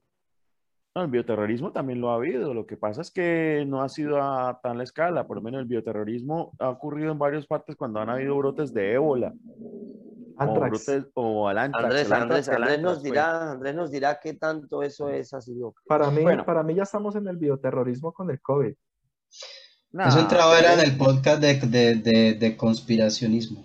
Sí. Sí, Bueno, entra- exactamente la, la el sitio de la humanidad casi palpa con la gente que vivió en ese momento y que está documentado fue entre el 14 y el 28 de octubre de 1962. Eso es ayer. No estamos hablando de 5.000 años atrás, ni, ni los dioses egipcios, ni bichos con muchas cabezas. Ah, no, sí, muchas cabezas nucleares. Resulta de que todo empieza como una repercusión a que Estados Unidos instala un sistema de misiles nucleares en Turquía y coloca una cabe- cabeza nuclear de un misil tipo Júpiter en Italia. Entonces, el gran Nikita Khrushchev, que en realidad no era tan alto, la pensó y dijo, pues, ¿por dónde es? Y para ese entonces estaban pensando en invadir a Cuba. El señor John F. Kennedy estaba planteándose hacer una invasión a Cuba para poder derrocar a Fidel Castro. Entonces, don Nikita Khrushchev movió una flota de buques y, in- y los, los instaló, los misiles. ¿Qué fue lo que pasó? No fue porque hubieran interceptado los, los buques estos soviéticos, sino porque en un vuelo de un, un avión espía detectaron las instalaciones, donde, sea, los misiles, ahí como nos estaban moviendo en los camiones. Entonces, de ahí fue donde empezó el problema. Fueron 14 días en donde tanto Khrushchev como John F. Kennedy estuvieron a punto de oprimir el botón rojo, que pues hay mucha, mucha alegoria al botón rojo. Por ejemplo, aquí nosotros los latinoamericanos, los que conocemos la banda Los Prisioneros, el miedo a que opriman el botón, que salen tantísimas canciones de ellos, tiene que ver con eso, porque es gente, es gente que, que estuvo en esa época, en el momento de que es solamente que alguien oprima el botón y esto se va. Como en ¿Cómo se X-Men? ¿no? ¿Cómo en se solucionó? En X-Men casi lo, casi lo oprimen, ¿no? Sí. ¿Cómo se solucionó este problema? ¿Cómo se solucionó? Resulta de que como empezaron a, moverse, encontrarse los buques, los buques de guerra se, se- quedaron uno frente al otro, pero a todos los capitanes de cada nave le daba literal miedo esto, disparar porque pues sabía que la repercusión era lo que está ahí atrás, bombas nucleares lloviendo por todos lados. Entonces, el día 27 de octubre, o sea, un día antes de que se acabara la crisis, un avión U-2 sobrevoló el espacio aéreo de Cuba y se activaron los radares, detectaron al avión, lanzaron un misil antiaéreo y ese U-2 junto con su piloto fueron las últimas, las únicas víctimas que hubo durante la crisis. No tengo el nombre del, no lo encontré el nombre del piloto del, del avión, Esa información es clasificada. no, yo creo que es pereza de buscarla. Fue pereza. No la encontré así, entonces por eso no le di tampoco tanta relevancia para pues. De, ahí viene, de ahí viene el nombre de esta famosa banda, ¿no? YouTube. Sí. Bueno, ¿Sí? ¿qué pasó? Sí, la verdad sí, es el nombre No de sabía. no, por el avión U2. Ujú. ¿Qué pasó? Pensé que Entonces, ese era tú también. la, la situación. No, Ok. se refiere al avión porque la banda se formó en plena Guerra Fría y el avión era bastante representativo. Bueno, eso escaló las tensiones. Escuchan la, un helicóptero, una ambulancia. Llegó la CIA. Sí. No, el fin del mundo. Muchachos, hasta, juego, hasta luego. Está, está Pues, sobrevolando un helicóptero con un helicóptero con, con sirena precisamente acá arriba. Se armó el fin del mundo ya. Qué raro. Es Para que eso soy plata. ese fin del mundo me, me recuerda a la película de 2012, el tipo allá Ay, que se sí. queda la explosión del volcán y recuerden Ay, que lo no. escucharon primero de Harry. Qué película tan estresante esa del 2012. Bueno, en fin. No, no, pero venga, le digo, venga, esa, esa película. Venga, venga, venga, venga, venga, venga, Johan, Johan, Johan, porque usted se extiende mucho y no me deja terminar. Bueno, bueno, sí, sí, sí. sí. Bueno, No, ¿qué no pasó? voy a cortar esto. El 27, el 27 de octubre, cuando cae ese avión, las, las- la crisis iba escalando al máximo, pero preciso llegaba un esto, una carta o un comunicado a manos de John F. Kennedy, en donde Nikita Khrushchev le decía, bueno, negociemos. Usted me promete que no va a derrocar a Fidel Castro ni intentar tomarse la isla porque yo me meto. Y me quita los misiles nucleares de Turquía, me quita los misiles nucle- nucleares de Italia. Entonces, viendo esa situación, John F. Kennedy aceptó. Entonces, el resultado de la operación, se retiraron todos los misiles nucleares. Pregunta. Andrés. ¿Esa Nikita es Nikita la espía? ¿La FEM? No. ¿La FEM, Nikita? No, ¿La Fem fe- Nikita? la FEM No. Nikita no, No. porque la, Nikita la FEM Gorbachev. Nikita es francesa, esa es Niki- Nikita Khrushchev. Nikita Khrushchev. Khrushchev. Khrushchev. Ese Khrushchev. Venga, eh, eh, eh, Miguel, una pregunta. Estados Unidos no, perdón, esto, eso, esto puede estar enmarcado en mi ignorancia. ¿Estados Unidos no hizo un perro bomba para matar a Fidel Castro? Hecho Uy, Estados Unidos intentó matar a de Fidel. Castro como 50 veces. Y que nunca hizo- pudieron. Que, la, intentó que hacerlo la- todo y no.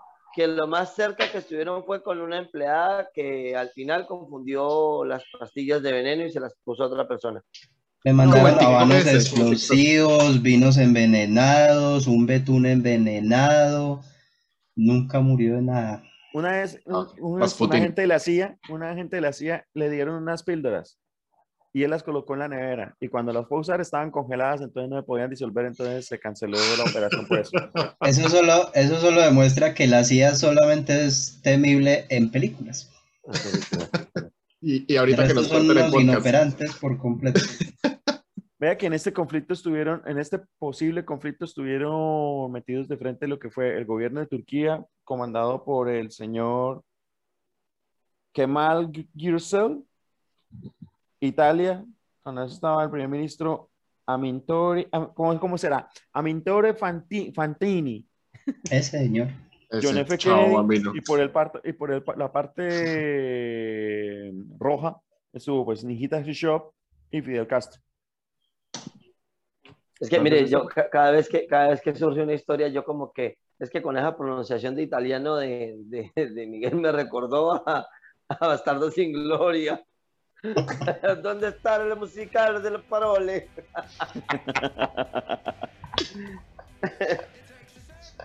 Bueno, Pero entonces siga, siga ese hablando. fue donde, donde el reloj en ese entonces estuvo marcando la, el máximo tiempo y que estuvo así durante mucho tiempo, mucho tiempo marcado de que ese fue el punto álgido donde la humanidad estuvo a punto de conocer lo que era verdad, el apocalipsis. El fin del mundo. Pues Aparte vean, yo le- también hay otro sistema de medidas que es el sistema de medidas que utilizan las fuerzas militares, que es el DEFCON, que quiere decir, en pocas palabras, son dos palabras, eh, Es una Ahora- Condición de, de defensa. es, ¿no? Sí, algo así, de defensa, defensa, constitución de defensa, algo así. Y tiene una escala de cinco números. En tiempos de paz normales estaríamos en, en cinco, pero pues eso nunca ha estado desde que inició la Guerra Fría, entonces siempre ha sido cuatro, porque siempre el, el cuatro es un ataque inminente. El tres es cuando algo grave ha ocurrido, que fue cuando el 11 de septiembre entró en DEFCON 3. Y el máximo DEFCON que se ha manejado es durante la crisis de los misiles nucleares, que fue el DEFCON 2. El 1 nunca ha estado. ¿El uno qué podría representar, Miguel? Le dispare la Estado bomba. de guerra. Ya, ya es estado de guerra. Hay hasta uno. Cero no, estado cero no hay, ¿no? No, Estados Unidos no, estado ha cero, estado- no Estados hay Unidos no nadie ha estado en guerra ni una vez desde, o sea, no está en una guerra real. Otra, Ni otra una pregunta. vez desde Donde lo ataquen. la Segunda Guerra Mundial. Pero, pero es que, que no lo ataquen, porque es que igual en la Segunda Guerra Mundial lo atacaron, fue, le atacaron Hawái, ya estaba muy lejitos. O sea, no los han atacado de pronto las Torres Gemelas. pero- Y, y, Eso eran morenitos, así que pues No era un estado. tampoco le iban a prestar mucha atención. o sea. O- otra como que no le prestaron con- mucha atención. Sí, Sí, eso no, fue lo que es la- por eso fue que el imperio japonés cayó. Si el imperio japonés no cae, no ataca a. eso, Pearl eso fue una excusa, Miguel, eso fue una Eso fue excusa. una eso excusa. fue- Venga, venga, les hago eso una sí pregunta, está, eso sí está muy documentado. Venga, les hago una pregunta que tiene mucho que ver con el tema de, de- de- de Miguel. ¿Ustedes creen que nos mataremos a bombazos? Yo creo que no. Si Corea del Norte logra desarrollar ese misil Ya lo que hicieron. va hasta el otro lado, no, pero es que no le llega, no le llega hasta ¿Quién allá. está enfermo? Más no lo va a hacer. No, Ahora, ahora, yo no sé, ustedes ahora, si ya ustedes vieron los videos, perdón, última, última cosa, ustedes vieron esos videos ahora que están en eh, eh, eh, las dispara, los disparos desde Palestina hacia Israel y, y este sistema tan increíble que tiene ¿El Israel de antimisiles, eso Sí, es eso una no. locura. Yo le digo ¿Quieres que hoy en día la guerra mundial, la guerra nuclear es prácticamente imposible porque los sistemas de defensa no van a dejar, o sea, Estados Total. Unidos tiene eso como la excusa para mantener a Corea ahí pues tiempo. Pero Que, no, miren, no, la verdad, la verdad, en este pero momento, eso no. armamentísticamente, Rusia tiene cómo romper todos sus sistemas de defensa. ¿Por Y qué? Estados Unidos es que, también, aparte- y, la y muchos países de Europa, no, Israel. Estados Unidos, Es que vea, Estados Unidos en este momento está sobre la presionando mesa. tanto es precisamente Pero- porque no tienen cómo. Lo que es el sistema, el sistema de los misiles Kinsal y los misiles hipersónicos son prácticamente imparables porque están volando a velocidades de 7, 8 Mach. Pero, pero eso no se ha mostrado, eso lo dijo No, Putin. ya, ya, Es ya lo que, mostraron. espérese, Precisamente esta espérese. semana que pasó hicieron una Lo que prueba es que- con impacto directo. Lo hago que una pasa es que, pregunta. Miguel, Usted- eh, Putin, Putin, o sea, y Rusia, desde la Unión Soviética se ha caracterizado por mostremos nuestro poderío y somos los mejores. O sea, ellos, eh, por supuesto que todo lo que ellos muestran es, es que supuestamente son los mejores. Pero, no, ¿qué porque, pero, pero no es solamente el supuestamente, queda un minutico. En eso quiero, quiero meterla de que estamos hablando de armamento para después pasar al siguiente tema. Yo, yo tengo una pregunta antes de, Miguel, si puedo. Minuto. acabó el tiempo. Es, ¿qué pasa si el reloj del fin del mundo pues, llega a cero? Se Cero, acaba el mundo. eso, se- eso Acaba sería el momento, eso sería el momento en el que anuncie que Estados Unidos entró en DEFCON 1. Bueno, señores, le doy la bienvenida Ya. a Jorge que llegó y se acabó la clase. Y nos Muchas gracias vamos. por haber venido. Como cuando yo iba a la Ah. universidad. Se acabó el De tiempo, llegó muy fondo, tarde. señores, de fondo, señores, les tengo Paris la Russian de Robin Williams, se la recomiendo, ahora que estamos hablando tanto de Rusia. Eh, ya nos vemos en un minuto.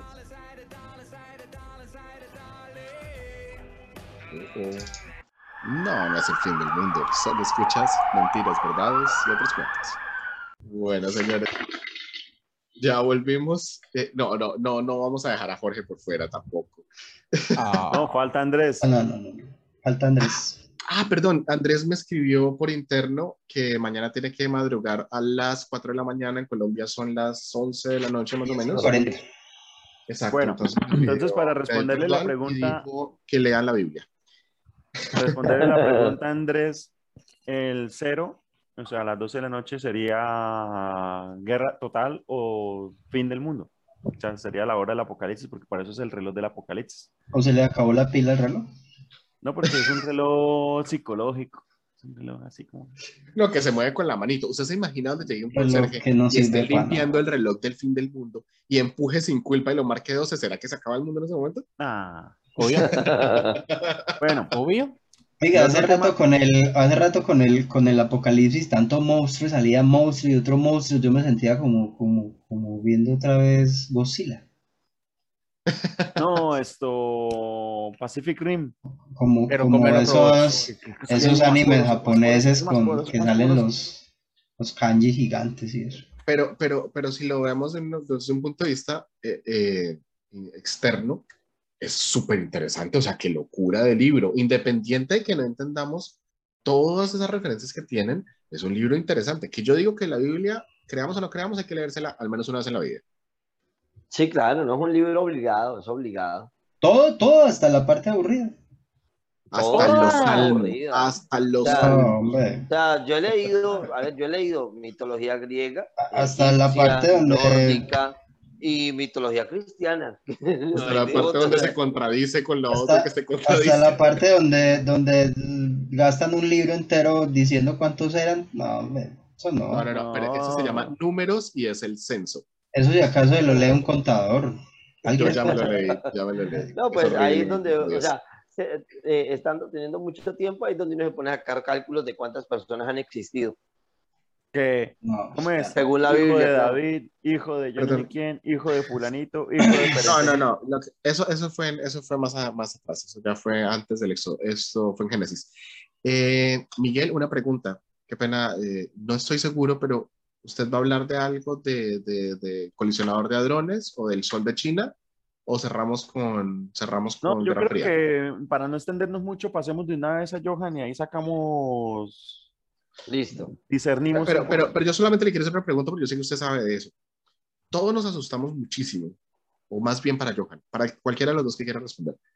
Todos nos asustamos muchísimo, o lo digo yo, me asusté un poquito, cuando dijeron van a aprender el colisionador de hadrones y ahí sí que fue y que un agujero negro y que nos va a chupar a todos y lo que no queremos que nos chupen.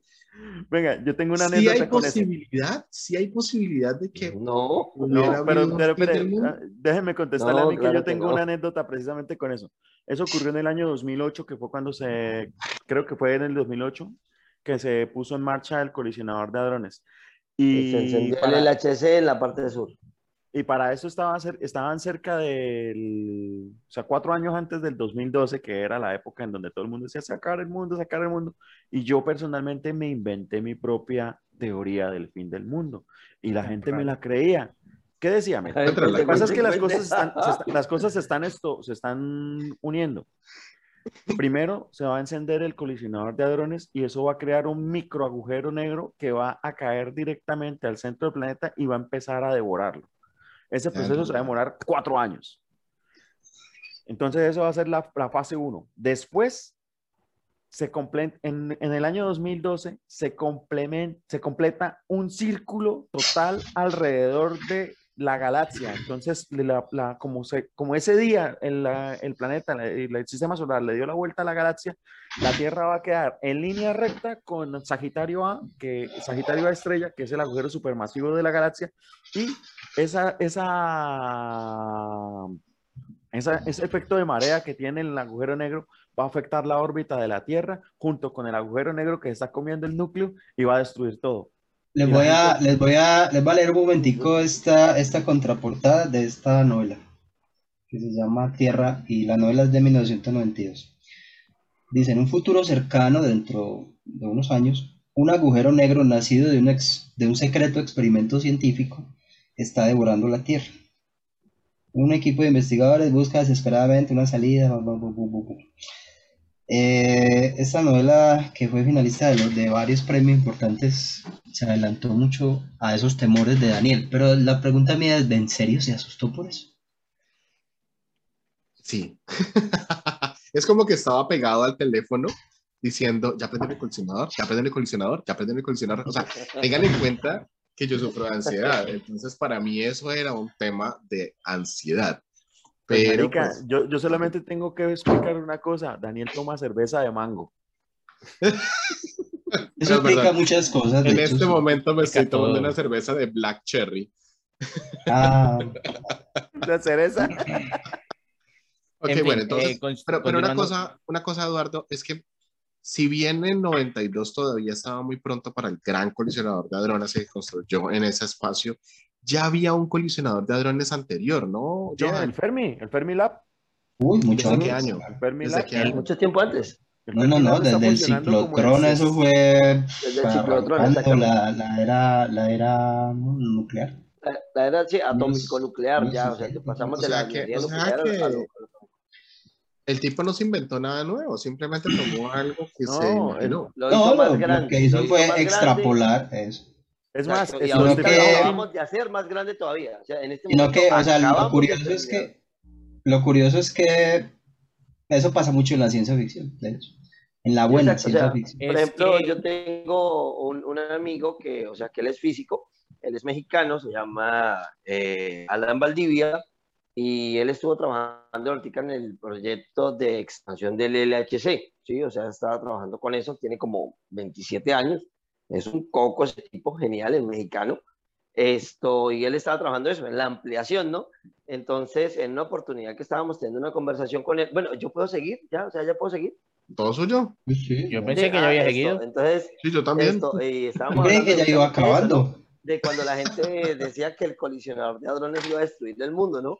Entonces, o sea, pues era gracioso porque yo en su momento cuando lo escuché, yo también lo pensé, yo cuando eso yo no estaba relacionado con nada de esto lo que estoy estudiando hoy en día, yo también dije, ah, no, pues puta, sí, eso como que es cierto, la gente está diciendo eso, sí, o sea, era el máximo nivel de intelectualidad al que yo podía acceder y, y, pues, por ejemplo, cuentos como los que dice Miguel, o sea, que de pronto gente que conocía el nombre técnico de muchas cosas, como que el nombre del agujero negro es Sagitario A, sí, todo este tipo de detalles, pero entonces unificaban todo ese, ese conocimiento en base a lo que ellos creían, y pues tome, ahí tiene el final del mundo con un micro agujero negro que va a ir cayendo hacia... O sea, no tenemos las capacidades de densidad que se requiere para hacer un agujero negro. O sea, No hay energía. ni siquiera nuestro sol se puede convertir en un agujero negro. No hay energía. Vamos no hay energía Y este, y este sol que están haciendo en China, entonces no es un El sol sol. No, eso no es un Ya. sol. Eso es, eso es la gente que no, que no, que no, sabe, no sabe cómo interpretar la cosa. Lo que está Es- haciendo es un, mire, un cuenta, justamente, reactor vea, de eh, yo, fusión nuclear. mire, hablar de apocalipsis de este tipo es venir a desmentir los apocalipsis de lo que la gente cree que la tecnología está haciendo. O sea, nosotros no tenemos la capacidad de convertirnos en un agujero negro. Nunca, o sea, estamos a miles de millones de años de poder generar algo así. Lo Y que yo pasa creo es nos que-. Lo que pasa es que el miedo no era un agujero negro como el que genera una estrella con un horizonte de sucesos y todo esto, Microscópico.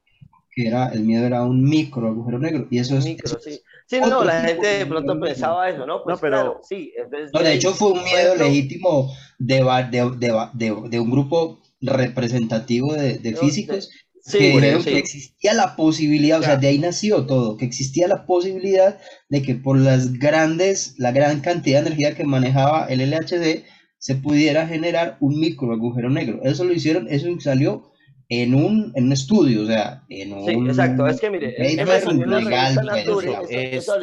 yo lo leí junto con las implicaciones que eso tiene, y perdone Jorge que sí, esto, a ver, ya cuando pude entenderlo yo, ah, no, pues que no era que se iba a caer el mundo, sí, podíamos generar un micro agujero negro, ajá, pero ¿y la energía para mantenerlo qué? No es que eso no es solo consume Es masa, que no solo consume es- energía, materia necesita energía, mucha, mucha energía. Nosotros no tenemos la capacidad de generar un, un, un, un motor, algo que genere tanta energía como para que un agujero negro arranque a andar. O sea, es que se necesita como un inicial Jorge que tiene no una tenemos la capacidad de producir. Es- Ajá, Jorge. No, es un comentario. Es que eso, eso fue similar como lo que pasó con, el, con la bomba atómica. Cuando iban a probar la bomba atómica por primera vez, eh, estaban reunidos todos los, los físicos y alguien dijo, bueno, mientras que no se incendie la atmósfera, todo va bien, ¿no? Y todos se rieron y a todos les pareció muy chistoso y luego todos frenaron y dijeron, Miércoles. ¿puede quemar la atmósfera? Bueno, Era, era un temor legítimo, sí. en serio. Lo que pasa es que usted tiene que cuando- pensar no. que no había, no habían toteado bomba atómica, es decir, nadie sabía No, que no, sabían qué iba a pasar. No sabían qué iba a Cuando- pasar. cuando totean la primera bomba atómica, este Oppenheimer tenía, tenía, había, había hecho polla y tenían plata. Si se quemaba o no se quemaba la atmósfera y ellos destruían la- el planeta. Qué bonito. Sí, es bello, es bello saber todas las cosas. Bueno, ahora Johan. esto, apocalipsis, apocalipsis según extraterrestres. Qué ching, vamos a hablar de eso. Ok.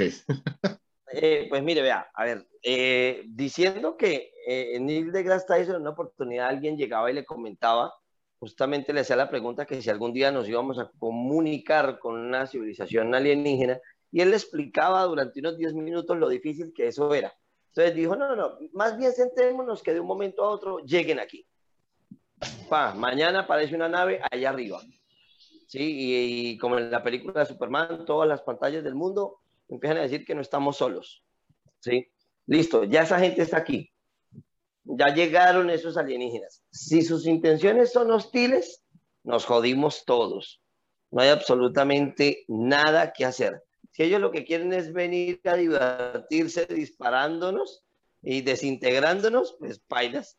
Aunque yo trato de imaginar qué tipo de civilización se vendría a un planeta que tiene vida inteligente mm, simplemente a matarlos y aterrorizarlos, ¿no? O sea, Ah, ¿qué tipo le de, recuerdo a Europa. de civilización bizarra hay que hacer, ¿no?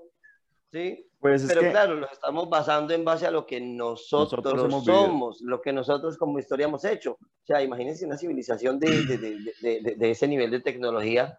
O sea, yo creo que nos- nuestro tipo de inteligencia ni siquiera es digno de, estudio, ¿sí? O sea, nos van a ver ahí como una caja de Hormigas. hormigas, weón, como Pero hormigas. podría Sí. ser los Goa'uld. Pero, Se pero encontraron sí, la o sea, tecnología botada. O sea, exacto, o sea, eh, Neil deGrasse Tyson le decía, mire, si vamos a pensar, para que le rompa el coco un poquito, eh, ¿cuál es el animal más parecido a nosotros? Sí, eh, genéticamente, pues el chimpancé. El chimpancé está un 2% alejado de nuestra genética. ¿sí? Solamente un 2. ¿Y qué hacen los chimpancés más inteligentes? Los chimpancés más inteligentes pues apilan cajas para alcanzar bananos, resuelven eh, algunos problemas eh, algebraicos sencillos y ya pueden aprender a hablar de señas. Pero ¿de qué es el tipo de conversaciones que hablamos con un chimpancé? Ahí no estamos hablando de la novena sinfonía de Beethoven, ¿no? Ah, con un chimpancé estamos entendiendo que él en quiero su comer mente todo el tiempo es deme de comida, deme sexo, ¿sí? Tengo sueño, o sea, lo único que hace es manifestar necesidades, ¿sí? No, no tiene Perdón, hay un- tipo. Hay un, hay un, hay un animal, pero es un gorila, ¿no? No recuerdo el nombre en ese momento, que, que aprendió el lenguaje de señas y en teoría dice que eh, su, su frase es algo así como eh, dejen de acabar el mundo porque la están acabando con la naturaleza y, y, y los, eh, el ser humano está haciéndole daño al mundo.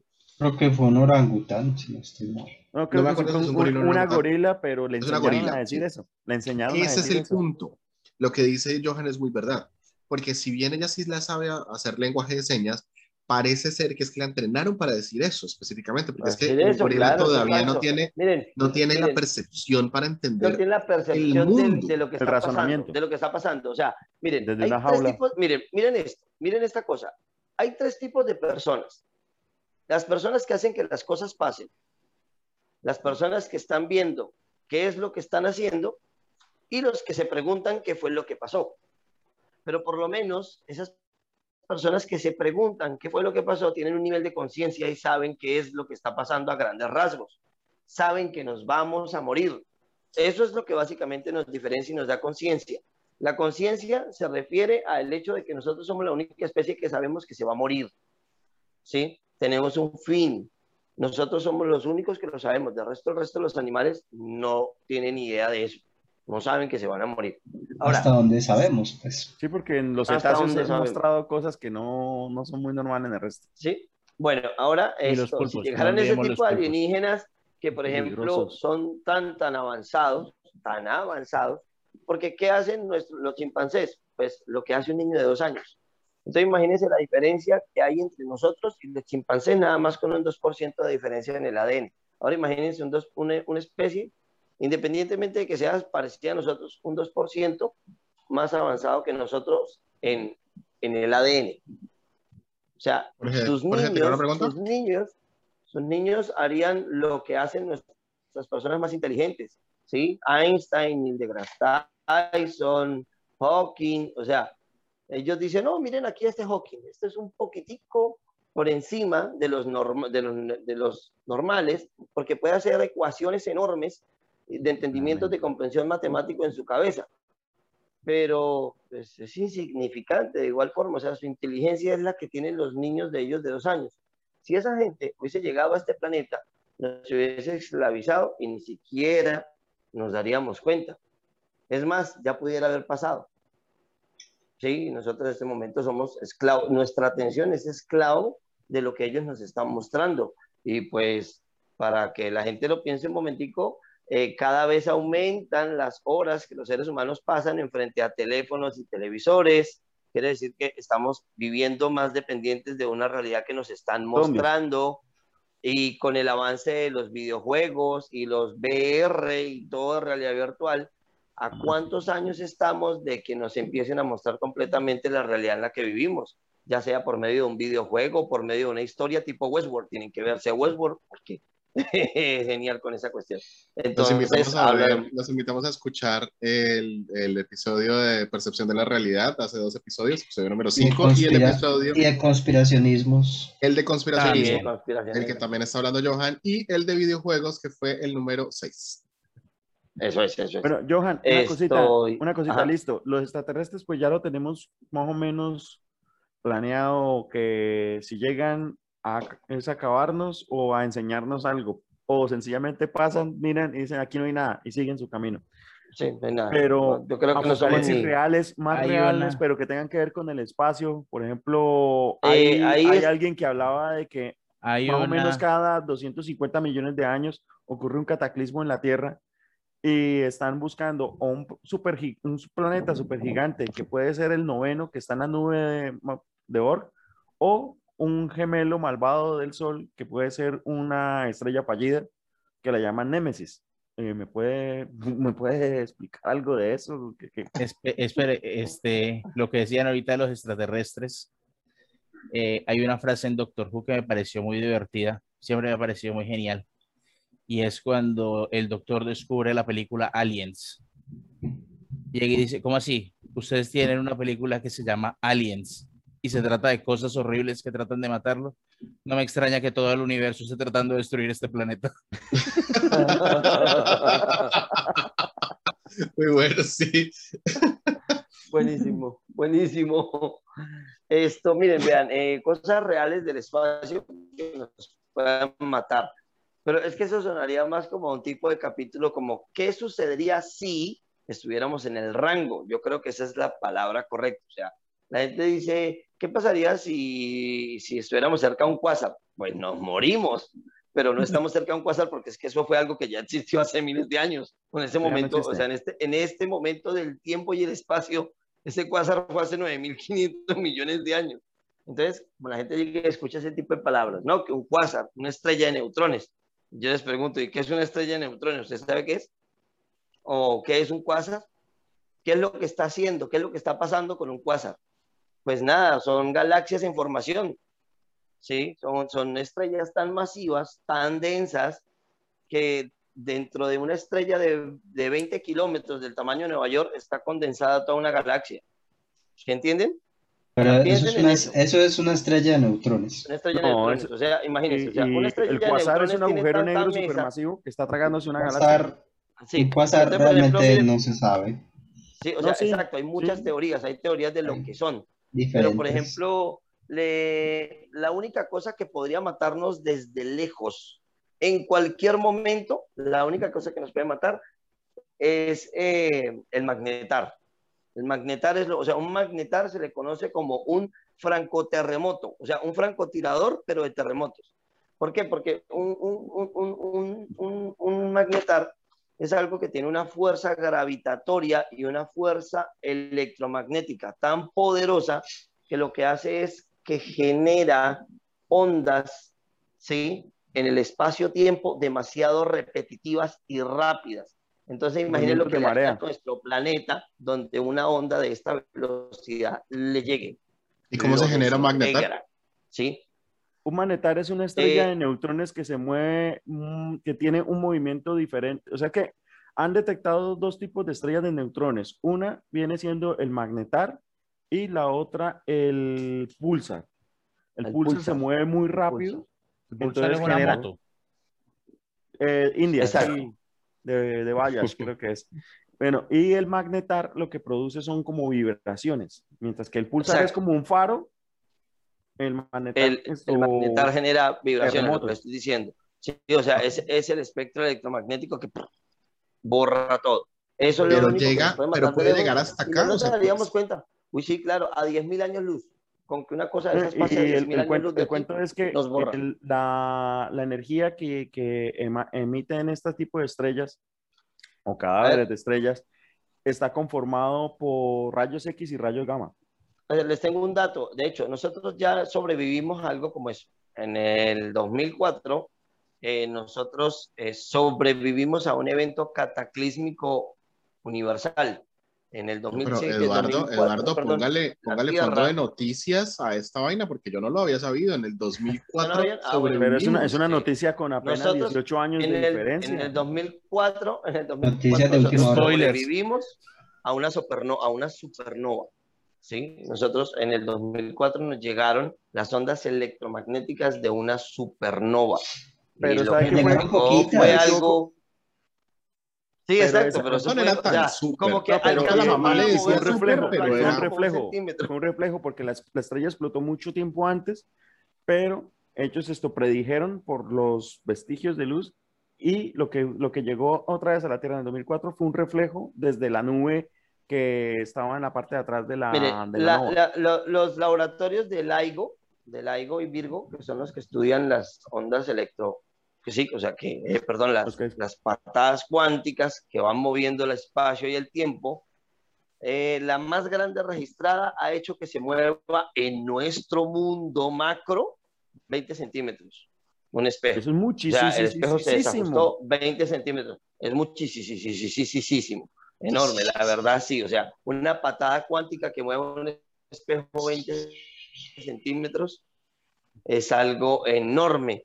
Pero nosotros, nosotros... Que todos no nos movimos 20 centímetros. O sea, eso lo notó el, el, el, exacto, o sea, eso no es que hicimos así 20 centímetros, nos estiramos y nos encogimos. No, no. O sea, eso lo reconoció un laboratorio con unos medidores de sensibilidad creo de que la realidad la, muy la- bajita la distancia, creo que son en la que se milímetros. detectó eso. A nosotros que nos dimos cuenta de esa vaina. O sea, una supernova, ¿dónde? Que fue Ahí, cuando, ahí. cuando, cuando, cuando se colisionaron los dos agujeros negros, que ahí fue Eh, cuando se quedó congelado, no lo escucho. A mí no me escucha. No, lo Creo que que pasa Johan es el que tiene la, la- la mental. Eh, No, la, No, se está cortando lo que pasa Miguel, es que no sé si por- Miguel o somos todos. No, eres tú. No, es Johan. es Eres tú, no, so- no somos Eres tú, no ¿Soy soy yo? yo. Ok, Johan, entonces, una de las formas como nos puede matar el universo es con un magnetar. ¿Qué otra forma nos puede matar el universo? Una ráfaga solar. El- un brote de rayos gamma. A mí, a mí ese es el que más me preocupa. O sea, no Yo- me eh, preocupa, pero es el que, más me los, preocuparía. los eventos que ¿Un brote de rayos ¿De gamma, de qué? Brote de rayos gamma. ¿Cómo se produce un, un brote de rayos gamma? Brote de rayos gamma, creo que es el residuo de, de una supernova o de una explosión galáctica. Son El muy residuo de una raras, supernova, son muy raros. Pero tiene que estar, o sea, tiene que estar, o sea, esa supernova tendría que haber explotado a Dentro 10.000 de la galaxia. de aquí. Si Dentro esa de la cosa, galaxia. sí, exacto. Si una, si, si una de esas explota, una supernova explota a 10.000 años luz de nosotros, nos morimos todos. No, no, no, Lo tampoco. que pasa es que ¿en lo- los... tiempo No, no, pero no La necesariamente, o la sea, distancia ¿Te tiene que ser, me- O la sea, esa- tiene que esa- ser menor porque Betelgeuse está a 600 años y no es, y no es esto una estrella que vaya a afectar en el momento de que explote, no va a Pero es que ya no se va a el... convertir en una supernova. Betelgeuse sí, Betelgeuse está, está, está en su fase final ya. Pero bueno, Señores, lo que de- decía... de- Johan, Jorge- Johan estaba- decía- Johan preparó, Johan preparó eh, la- las, las, el- las formas como el universo nos va a matar. Entonces, definitivamente, ya nos pueden matar con un magnetar. Eh, Sí, ¿Qué otra claro. forma nos puede matar, eh, Johan? que en este momento, a menos de 10.000 años de aquí, haya explotado una supernova que no hemos encontrado y cuando Ok. nos llegue es el totazo y ¡pam! nos morimos. pero, O sea, eso puede pasar en este segundo. Pero ¿Sí me una cosita, Johan, creo que te estás equivocando con la, con la distancia, porque por lo menos Zeta Carinae está a 5.000 años luz de acá y es una y el momento en que ella muera va a ser una hipernova y tampoco está en el rango de poder afectarnos en alguna situación diferente a solamente una estrellita de este tamaño. Que se vea, porque Lo que pasa es que, lo que pasa es que todo depende del tipo de radiación. Es decir, una No, lo que supernova, pasa- supernovas, Ujú. eh, en la, incluso en la galaxia ya ha habido durante la Mucho, mucho. Es que más, la, la no pasa nebulosa del cangrejo, la nebulosa del cangrejo, que fue la primera supernova que fue detectada por estos Eso. astrónomos chinos, y hace eso fue en el aproximadamente mil años. 1054. eh, no, no tuvo ninguna repercusión y está, y está Sí, mucho no, más no, cerca. que Aparte de que esos- se vio muy brillante y Sí. parecía otro sol en la noche. Y O sea, eso, es- o sea, por eso, como les digo, o sea, tiene que ser algo que no hayamos visto, ¿no? Tiene que ser Bueno, algo otra cosa que no que de hayamos pronto- visto, explico. Perdón, Si perdón, ya lo Miguel, vimos, una no, pregunta. porque Ya lo vimos en el pasado. Una pregunta para Miguel, Eduardo y, y- y Johan. Hace, hace un Jorge, tiempo, no, por favor, no responda, yo. No, porque es que Jorge está dormido. Esto, No, no, yo estoy Eh, oyendo. Hace un- Me risa que lo, ex- lo excluye Daniel. Fue Daniel, no, no. yo. hace un tiempo estaba, estuve escuchando algo que no entendía y todavía no lo entiendo muy bien. Eh, pero Aldo lo explicó en un video que vi hace poquito. Los, los agujeros negros no, no, no toman toda la materia que, que llega a ellos. Eh, el 80 o el 90% de la materia que llega a ellos termina siendo despedida en forma de un, para mí, haz de luz, que no es un haz de luz, sino Chorro. como una- un chorro de plasma de algo. que llaman, el jet. Ajá. Eh, eso en cuanto a los agujeros negros. Entonces, obviamente los agujeros negros permanentemente están recibiendo materia y están despidiendo en teoría ese, ese chorro. Si uno de esos chorros llega, eso sí nos acaba. Porque yo en esta teoría conspirativa que había leído o he escuchado hace mucho tiempo, decía que no es sino que nos apunten y nos apunten mal, que ni nos vamos a dar cuenta que nos vamos a acabar de uno. Por eso, por eso yo decía que se trata del tipo de radiación y de, y de la suerte. Es decir, lo que pasa es que la suerte sería muy mala, sí, muy mala, demasiado mala, porque es que usted tiene que considerar que el espacio es muy grande. Bueno, Es muy lo que grande, pasa- entonces tendría que ser un chorro dirigido directo, no a donde está la Tierra, sino a donde va a estar cuando Eh. el chorro llegue.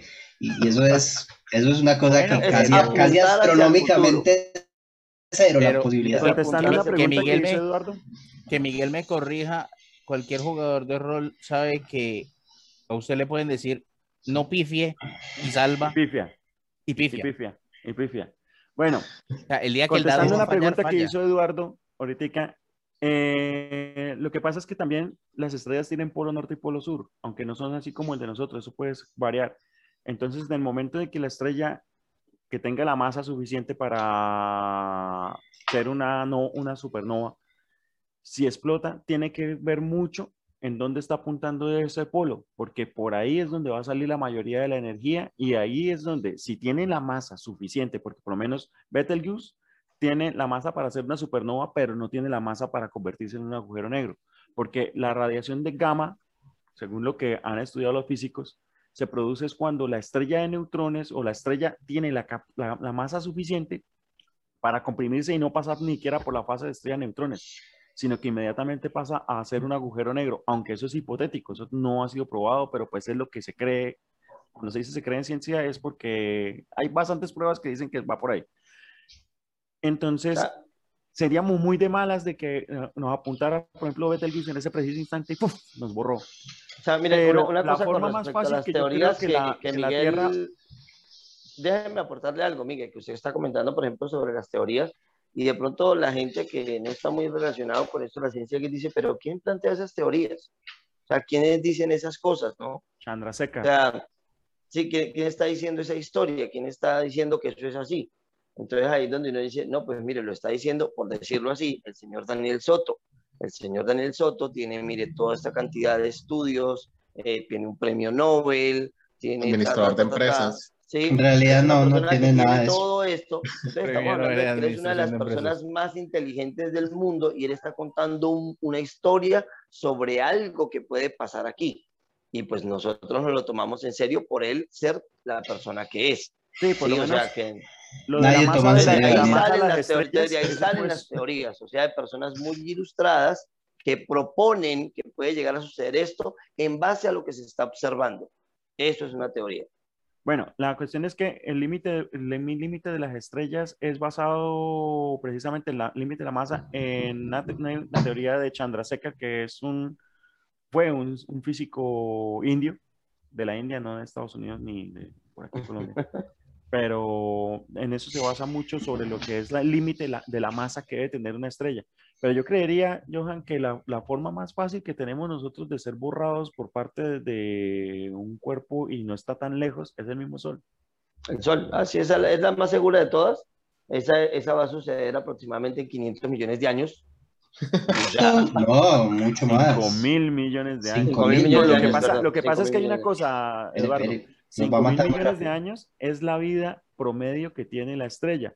Una estrella, Pero exacto. Y no sabemos en qué etapa está. Tranquilamente, esta estrella, el Sol, en 100 millones de años tranquilamente puede empezar a calentar más y ya. Ah, claro claro, lo que pasa es que no es necesario que el sol explote, ¿no? Sí, no, Sí, Lo- no es lo necesario único que necesario es que, lo único que que, brille más. lo único necesario es que brille, aumente su, su radiación un 5%. y Pero listo. a lo que yo me Hasta ahí llegamos. Yo, yo diría que incluso un las- 1%, a las ¿no? explo- explosiones de masa coronaria. Y de hecho, es- ah, eso que acaba de decir Miguel, las expulsiones de masa coloraria, oigan, nos pueden dejar sin internet y sin tecnología en cualquier momento. El sol puede hacer eso. Danielito, Danielito, la El Sol Tierra, puede hacer Tierra eso en cualquier Danielito pasó momento. eso el siglo pasado. Y, el siglo y pasado eso- ya ha pasado, sí. por una, y una eso ya ha pasado, pero en etapas más tempranas de la tecnología humana. Espere, espere, espere, espere, que lo vamos a poner Y ansioso. no vaya- no cuando, ansioso. y cuando vuelva a pasar, porque eso va a volver a pasar en algún momento, porque ha pasado Sí. muchas veces, o sea, No, pasa todos los días. bastante Por ejemplo, los seguro. que está- las, las personas que están en el norte o muy al sur pueden dar, pueden corroborarlo con las auroras boreales. Las auroras Claro. boreales son los vientos solares que, que llegan hasta Campo- el polo. campo magnético pues nos protege Nos del protege, viento solar, pero, Pero Pero, en algún momento llegará una eyección de masa coronaria, llegará hasta la atmósfera, quemará la mayor parte de los satélites. Porque es que eso ya pasó, de hecho sí pasó hace relativamente poco tiempo. Va que la tecnología más elevada en el momento era no, el no, telégrafo. no dañó nada. Entonces, de hecho, quemó el telégrafo. No. Ok, entonces, señores, No fue si, más. si- si resumimos ahorita, ya sabemos que por el lado del Armagedón y la Biblia, eh, no va mucho ese tema del apocalipsis. Por el No lado, no, soy, soy yo el de la conexión inestable. Ok, eh, por el lado de, de, de una estrella que estalle, o sea, las probabilidades son casi tan bajas como Nulas. que yo me gane el baloto en mañana. 10 millones. Sobre todo porque mañana no juega. Sobre todo porque ya acá no juega el baloto, exacto. Esto-. Eh, entonces, por este lado, estoy viendo que el apocalipsis definitivamente no viene de, al- de afuera ni viene de la religión, pero todavía nos falta el calentamiento global.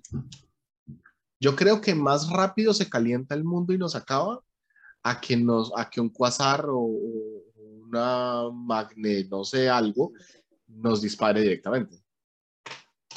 Y mientras Yo tanto, creo que eso ya no es cuestión de Sí, yo creencia. creo, o sea, pregunta, ¿será que nos extinguiremos los humanos o se extinguirá nuestro modelo social? o ambas. Yo creo que eso va a ser un apocalipsis más bien lento. yo creo que yo le no voy va a ser un apocalipsis, sino que va a ser un O cambio sea, de, sí, de cambios de, o sea, por ejemplo, miren la pandemia, miren la pandemia, ¿qué nos ha quitado? ¿Qué nos ha quitado la pandemia? Entonces, de un momento a otro va a haber otro tipo de evento cataclísmico a nivel mundial y nos va a quitar otra cosa más de una realidad a la que ya estamos acostumbrados. Sí, o sea, entonces, como que ese tipo de apocalipsis vienen, sí, pero pequeñitos, ¿no? Que vienen y nos quitan Apocalipsis algo, para que vienen, nos muere. quitan algo. Apocalipsitos. Pero bueno, son como pero una cosita, nosotros ¿no? tenemos espejitos para darnos cuenta de qué nos puede pasar con el calentamiento global.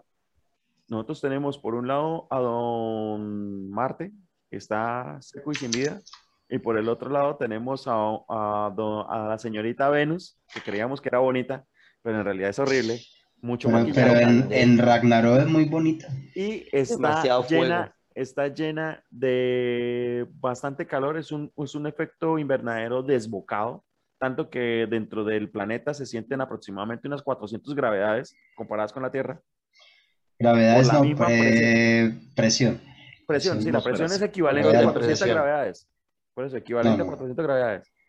O no, a, la, a O sea, es que- 400 veces es la atmósfera de la Tierra. La atmósfera de la es Tierra, es es- es- Son es- 400 es- es atmósferas, o sea, como, como, como, como debajo Pues la del agua. sonda- La sonda, la sonda soviética que llegó, que se posó por primera vez en, en Venus, otra vez el, el- el vi- el video de las, de las conspiraciones, otro gol que hizo primero la Unión Soviética que los americanos. Eh, la sonda soviética, no tengo el nombre en ese momento, duró La, aproximadamente la 12 Veneria. o sea, Venera, la Venera, sí. Duró 12 Veneria, segundos, Veneria. 12 segundos, 15 Mentiras, segundos antes Venera. de que la, la, la atmósfera la destruyera, aplastara totalmente.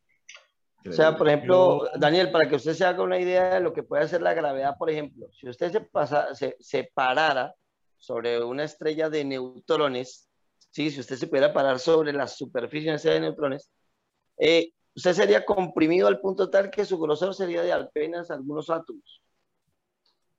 O sea, su grosor sería apenas de algunos átomos de, de grosor. ¿Te imaginas la gravedad que tiene esa Y aún así, la Usted teoría es que una- Cameron, Cameron, James Cameron, Díaz. quiere Ah. ir en un, quiere ir en un aparato a probar a ver si esas atmósferas sí lo matan, porque ya las del Titanic no los mató. Bueno, señores, nos quedan dos minutos y vamos a terminar con los dos temas. eh, los próximos eh, van a ser literatura eh, en el apocalipsis y cómo el apocalipsis ha influido en la cultura pop. Con Al Jorge que revés. se está quedando dormido. Ah, como Al el pop, revés, es como el cómo la pop. cultura pop ha influido en el apocalipsis, porque es Ah. al revés. Allá. Ok, ok, ok, súper bien. Entonces, señores, les quedan dos minutos para cerrar el tema de ustedes. Se los dejo Bueno, todos lo que le iba a decir ya, lo que le iba a decir ya para, para rematar lo que yo iba a decir. Usted coge, esto es una moneda, lo que pasa es que el fondo no me la deja. Una, esta, esta- la cantidad de masa que hay en esta moneda, y usted coge de un magnetar o de una estrella de neutrones, eso pesaría, yo creo que dos o tres veces lo que pesa la Tierra. Eh, sí, Eso- o sea, eso se llama, por ejemplo, de un magnetar, una cucharadita de un magnetar pesaría algo así como 100 mil millones de toneladas. Sí, Venga, pero una pregunta. de la nube de Orb, de Orb, de Org. Orb. Ok, de la nube que está por Orb. fuera del sistema solar, se desprende la mayor cantidad de... ¿No está en el de borde del materia sistema con la solar? que se ha venido formando nuestro sistema solar. O sea, eh, la nube de Oort Se son- desprende- es la materia con la que se ha venido formando a gran escala. Sí, porque eso no se ha terminado. ok, sí. La pregunta no es, ¿de ahí se exacto. desprenden la mayoría de los cometas, meteoritos y demás que llegan a la Tierra? ¿Estoy en lo solar. Es correcto? correcto, o sea, o que pasan por la Vía Láctea.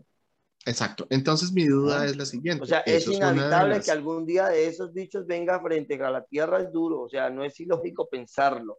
O sea, no es, o sea, por ejemplo, el, el final por medio de un meteorito puede pasar en cualquier Pero momento. ahorita- Pasó hace a- 64 ahorita los millones de chinos- años, pero Ahorita los chinos no es que van a mandar 30 cohetes a estrellarse contra un, sat- eh, contra un asteroide que tal vez sí o no es- vaya a pasar muy cerquita de nosotros. muy y- cerca de la Tierra, sí. O sea, mire, Dentro de estamos 200 tomando años. En serio, mire, no lo Y, estamos no quieren correr el riesgo. Sí, o sea, tú- sea, Lo que pasa es que- lo que pasa es que según lo que yo de estuve leyendo hace de poco. Lo que yo estuve leyendo hace poco es que, el, sí, gracias, Eh, el, el- la luna eh, sirve como para rayos, ¿no? O sea, de Y por sí la de luna pequeños, empieza... de meteoritos pequeños. Nos ha librado de impactos pequeños. Y Júpiter, Júpiter. que es el que más nos protege. Júpiter Bueno, es el que señores, más nos protege. Muchísimas gracias, de verdad que estuvo muy Alabado sea interesante, Júpiter, muy interesante esta dijeron pedazo. los romanos. Eh, bueno, señores, regresamos. Entonces, dice Jorge, dice Jorge que el mejor show de la NASA es la sonda Juno. ¿Por qué, Jorge? No, la mejor comedia que ha hecho la NASA. El nombre. O sea, todos sabemos que Júpiter es Zeus Ajá. y todas las lunas de Júpiter están nombradas por las múltiples amantes que tuvo Zeus. Sí, Y entonces la NASA decide que va a enviar una sonda a revisar a Júpiter y a sus lunas. sus Entonces decide ponerle Juno o era. Va a ¿La pasar revista. Sí. Ah, le va a hacer la fiscalía. Le mandó la fiscalía, sí. Debe estar asustado. No, pero eso, eso, ya- eso ya, Ya ve, ya pues. pasó. Eso ya fue.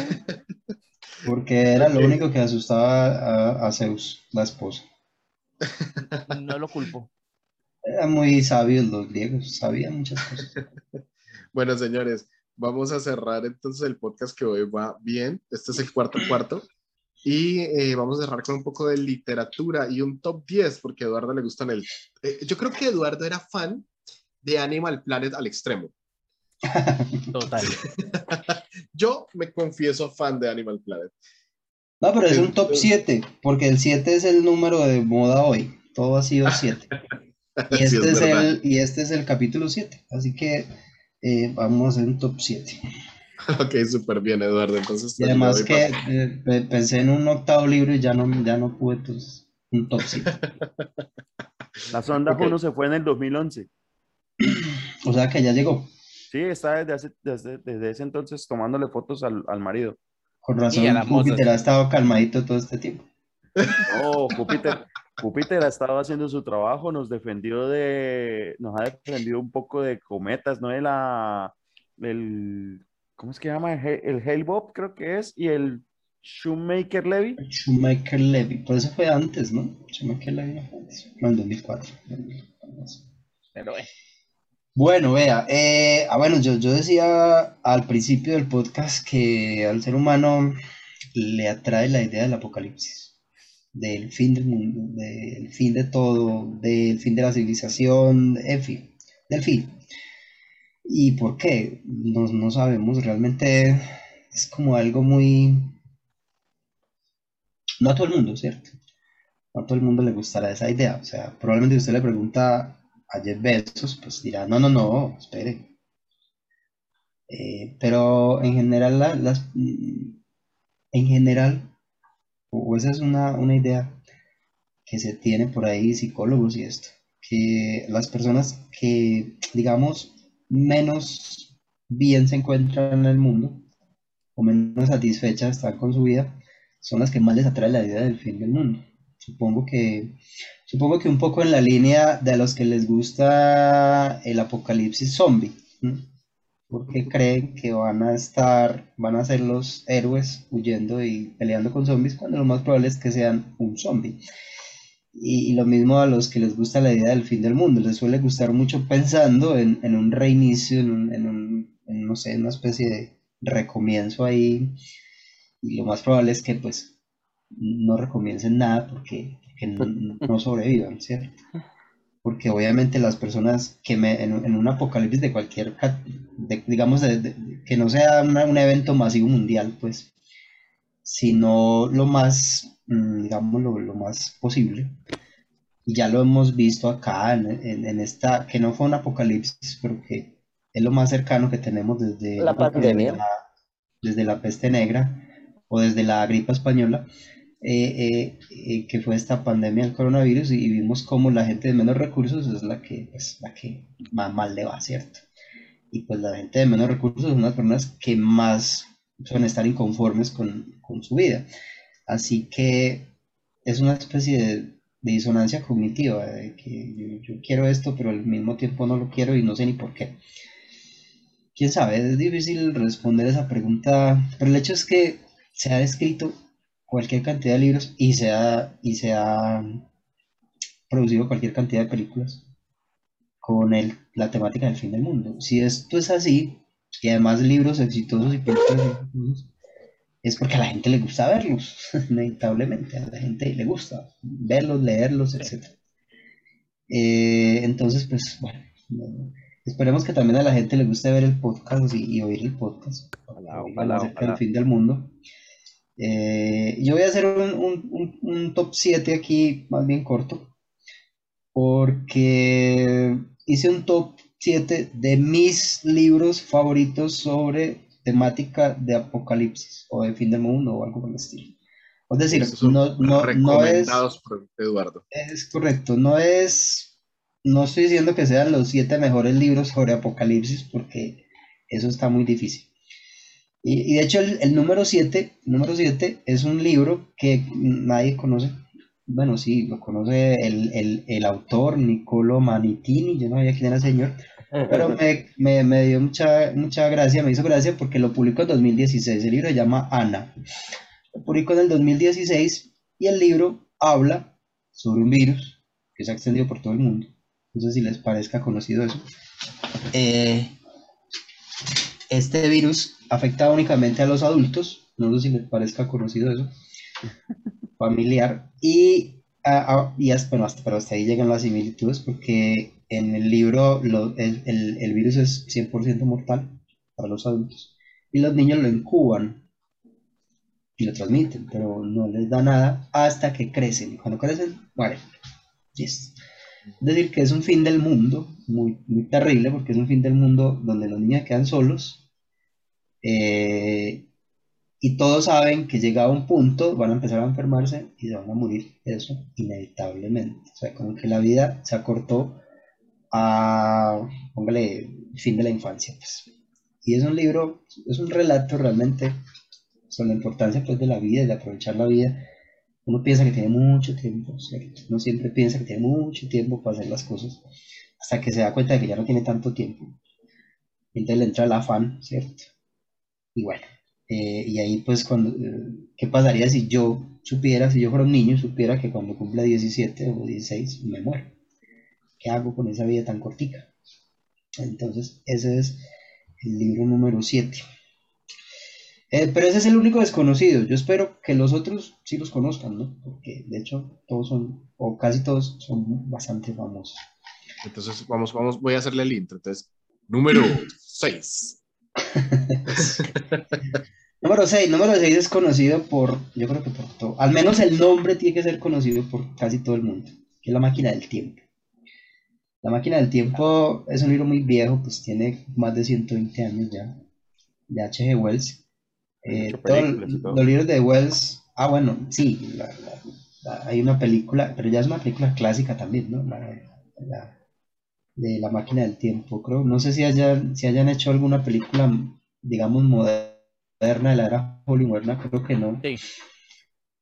¿sí? De la máquina del tiempo, pues, del, Malísima. del- del libro como tal, ¿cierto? Una adaptación malísima que le hicieron. Eh, eh, bueno, realmente los libros de Wells, muchos son clásicos de la ciencia ficción, ¿cierto? Y, y de hecho, no solo de la ciencia ficción, sino que son muy buenos de leer. La mayoría se leen muy rápido, son libritos corticos, se leen en un rato y, bueno, le, dejan a uno pues como cositas para pensar, una buena lectura.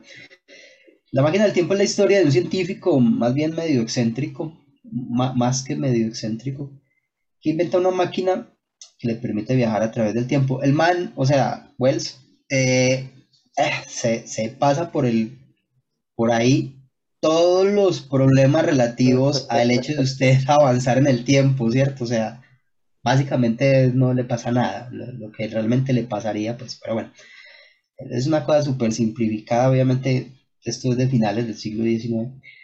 Entonces, este señor, pues, navega, pues, sí, por la cuarta dimensión, se desplaza al futuro, va, va, va dando como salticos, primero salticos, a ver, salticos, a ver si sí le funciona, y de repente, mm, no recuerdo qué pasa, es como, como que se marea, yo qué sé, se pierde el conocimiento ahí por, por tanto que le, porque la máquina produce unos efectos pues como feos, como un mareo ahí maluco, y se quedó pues como sin sentido un rato, y, y luego cuando despertó, uy, se asustó y no, la paró, ¿no? Y resulta que había avanzado como 800 mil años en el futuro, ¿no?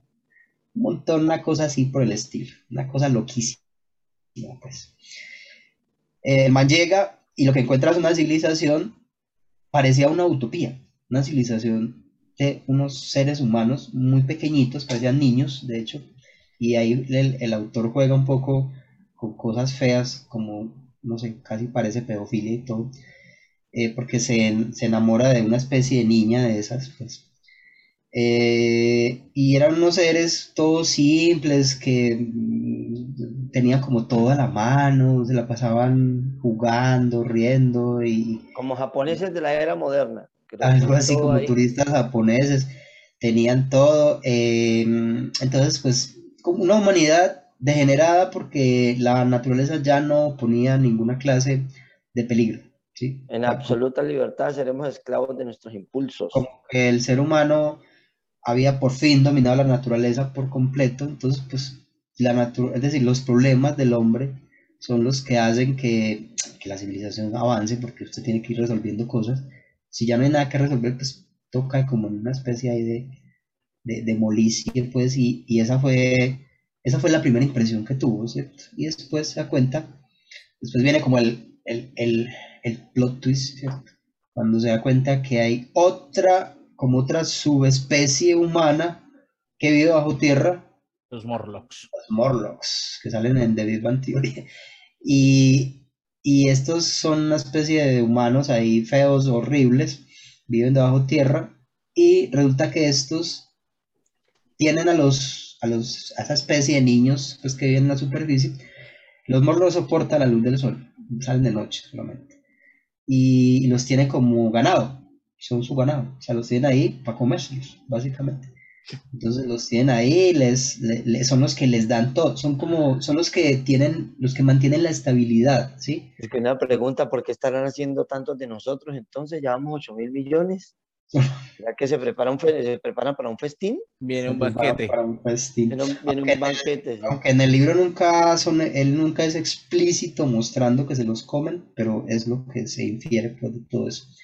Eh, y, y ese es como el, el fin del mundo, o digamos el fin de la civilización de, en este libro de la máquina del tiempo. Humanos degenerados caníbales alimentándose de humanos ganado.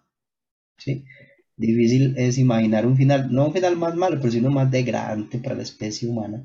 Ahora, los libros de Wells de esa época, del Wells de esa época, de su primera época, todos eran críticas sociales, porque Wells no iba mucho con el capitalismo y más bien la idea era como fusionar capitalismo y, y socialismo y formar una cosa, pues, estamos hablando de la época en que el Reino Unido pues era, era un imperio gigantesco y la- bueno, todos los problemas que traía eso, toda la, la, la, digamos, la, la desigualdad pues que había tan terrible. Número 6, bueno, número 5. Número, número, s- número 5. Número 5. Otro libro de Wells. Es que los puse seguidos porque La guerra de los mundos. La Guerra de los Mundos. Le los leí mundos. la mente. La Guerra de los La Mundos no, es... el fondo. Ah, es- lo tengo ahí en el fondo, del fondo, en el fondo tengo la, la máquina. Ah, pues sí, es que La- la- las que-. La Guerra de los Mundos de, de Tom Cruise. No tiene nada que ver con la de Tom Cruise. Hace ¿Listo? poquito, hace poquito sacaron una serie de televisión de la Guerra de los Mundos y que incluso eh, no le dieron el final pendejo que le dio Wells, sino que la continúan de una manera muy interesante. Si se la pueden ver, véansela. Es una miniserie de seis capítulos. ¿Cómo se llama? ¿Cómo se llama? La Guerra de los Mundos. Ah, Vamos, a buscarla. vamos a buscarla porque no la he visto. No, la mayoría de la gente, de hecho, conoció, la mayoría de la gente de hoy en día conoció la Guerra de los Mundos por la película del 2005 pues, de Tom Cruise. Que, que bueno, no sé qué haya ahí. a- aparte de, Dakota Fanning gritando toda la película, no, no hay mucho resaltable. Y, y, y lo único que, que, en que se asemeja pues al libro es en los tripos, pues en los... La idea, en la idea, en la idea en particular. Ya, porque, y en el final. Porque de resto, nada, pues, porque la Guerra de los Mundos está ambientada en el mismo año en que estaba en ese momento pues, la, la- la actualidad, es decir, 1898. Y pues era, era la tecnología de final del siglo XIX, o sea, no había con qué pelearle a esos bichos, esos cayeron en las ciudades y, y hay una parte donde describe el proceso de aniquilación de la, de la especie humana que estaban llevando a cabo y lo compara como cuando usted quiere como exterminar un hormiguero fastidioso, un hormiguero que usted tenga en su jardín, usted va y lo fumiga, básicamente. Usted no le importan las hormigas. ¿Alguien se puede eso a pensar en las hormigas cuando las aplasta? Nadie. Y, y así, y, y decía pues el protagonista, o el narrador, pues que es en, primera persona, así nos, nos verán ellos, así nos estarán viendo. O probablemente ni siquiera, ni siquiera sean conscientes de que somos inteligentes. Porque no, ahora estos, estos invasores venían de Marte, pues, y bueno, es decir, eh, nada que ver pues con, con la ciencia ficción de ahora. Y, y lo que había para pelearles eran cañones, era como lo más avanzado, ¿cierto? Sí. Pues, Wells, Wells era muy simplista en sus cosas porque Wells tenía una ventaja con la que no cuentan los autores modernos. No tenían que lidiar con fandoms. Sí, o sea, no, No, él, podía decir, él podía decir, él podía decir, mis extraterrestres vienen de Marte y la gente decía, ¡Oh! Es que, es que, es que eh, a finales... mis extraterrestres vienen de Marte y le salen a usted 350 millones de personas en Reddit a decirle que usted es un imbécil. A finales del siglo. XIX nadie sabía nada de Marte, o sea, no sabían nada de Marte, sabían que era un planeta y lo habían mirado por telescopios, pero de hecho de esa época, un poco antes de eso, Los data lo de los canales, este señor Percival Lowell que, que dijo que, había, que él veía unos canales, nadie más los ve, pero él sí los veía, y, y ahí comenzó todo el cuento pues de la civilización marciana. Y mucha gente lo creía porque es que usted, o sea, era una cuestión netamente de creencia, no había nada con qué comparar. Eh, bueno, sabemos entonces los que vieron la película este El hueso de, de Tom Cruise, a mí no me gustan las películas de Tom Cruise, todas malas, eh, pero sabemos pues el final porque el final fue exactamente el mismo. Lo- estos alienígenas llegaron de Marte, pero no contaban con la astucia de los Mueren de bichos. Mueren básicamente de gripa De COVID. se mueren de gripa porque no tenían defensas contra no vacunarse. los virus, bacterias ni nada. Póngase la vacuna. Ni siquiera tenían, o sea, decía el autor, porque nadie sabía, pues obviamente nunca lo, se puede explicar ahí, pero decía el autor que probablemente ni siquiera tenían el concepto. Entonces, si no tenían el concepto, pues que iban a estar con miedo de nada.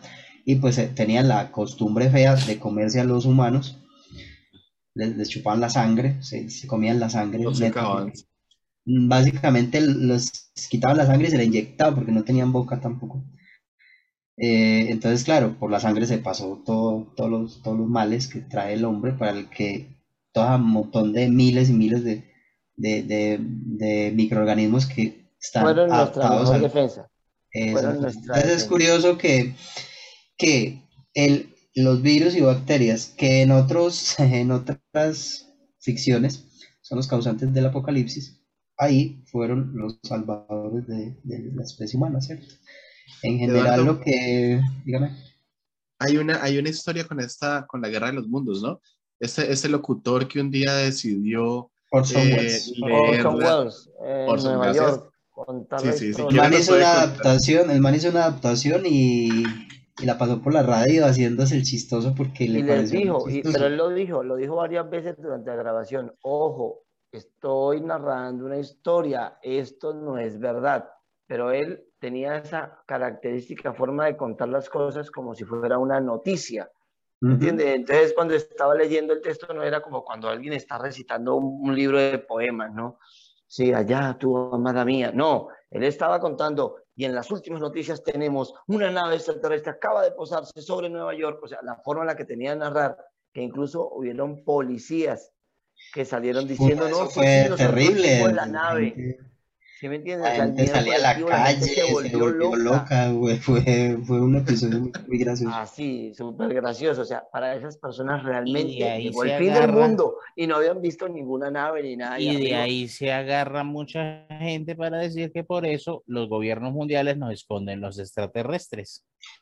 Y tendrían razón, porque imagínense. Porque si eso fue Eh. con un, un episodio radial. Porque a uno le parece muy gracioso, pero a los dueños de las tiendas que les quebraron los vidrios y eso no les pareció tan chistoso. ¿No les pareció muy chistoso? Sí. De hecho, muchos demandaron a, a la cadena de radio porque, por las pérdidas, pues sí eso. Pero, pero lo que dijo Jorge, la, la, ellos se salvaron de todas las demandas porque pues, pues, nosotros dijimos que esto era una ficción, o sea, no tenemos la culpa de que la gente sea imbécil. Menos sí, mal no había WhatsApp porque si no hubieran dicho que ya los extraterrestres estaban metiendo a los conjuntos cerrados. ahí No, ahí hubiera sido el apocalipsis. Ahí sí hubiera sido el apocalipsis. Ahí sí hubiera sido el apocalipsis. que no puede. Ok, número Bueno, 5. eh, Ah, no, cuatro. número cuatro. Cuatro. Eh, Cuatro, cuatro, Wells, bueno, Wells, Wells en, en estos dos libros, eh, aunque no, no parece tanto, pero La Guerra de los Mundos también es una crítica social. Eh, ahora, el, el número cuatro sí no tiene nada de crítica social. El número cuatro es puro terror. Y por lo menos, o, por lo menos terror enmarcando las reacciones humanas ante lo desconocido. Ese libro me gustó mucho.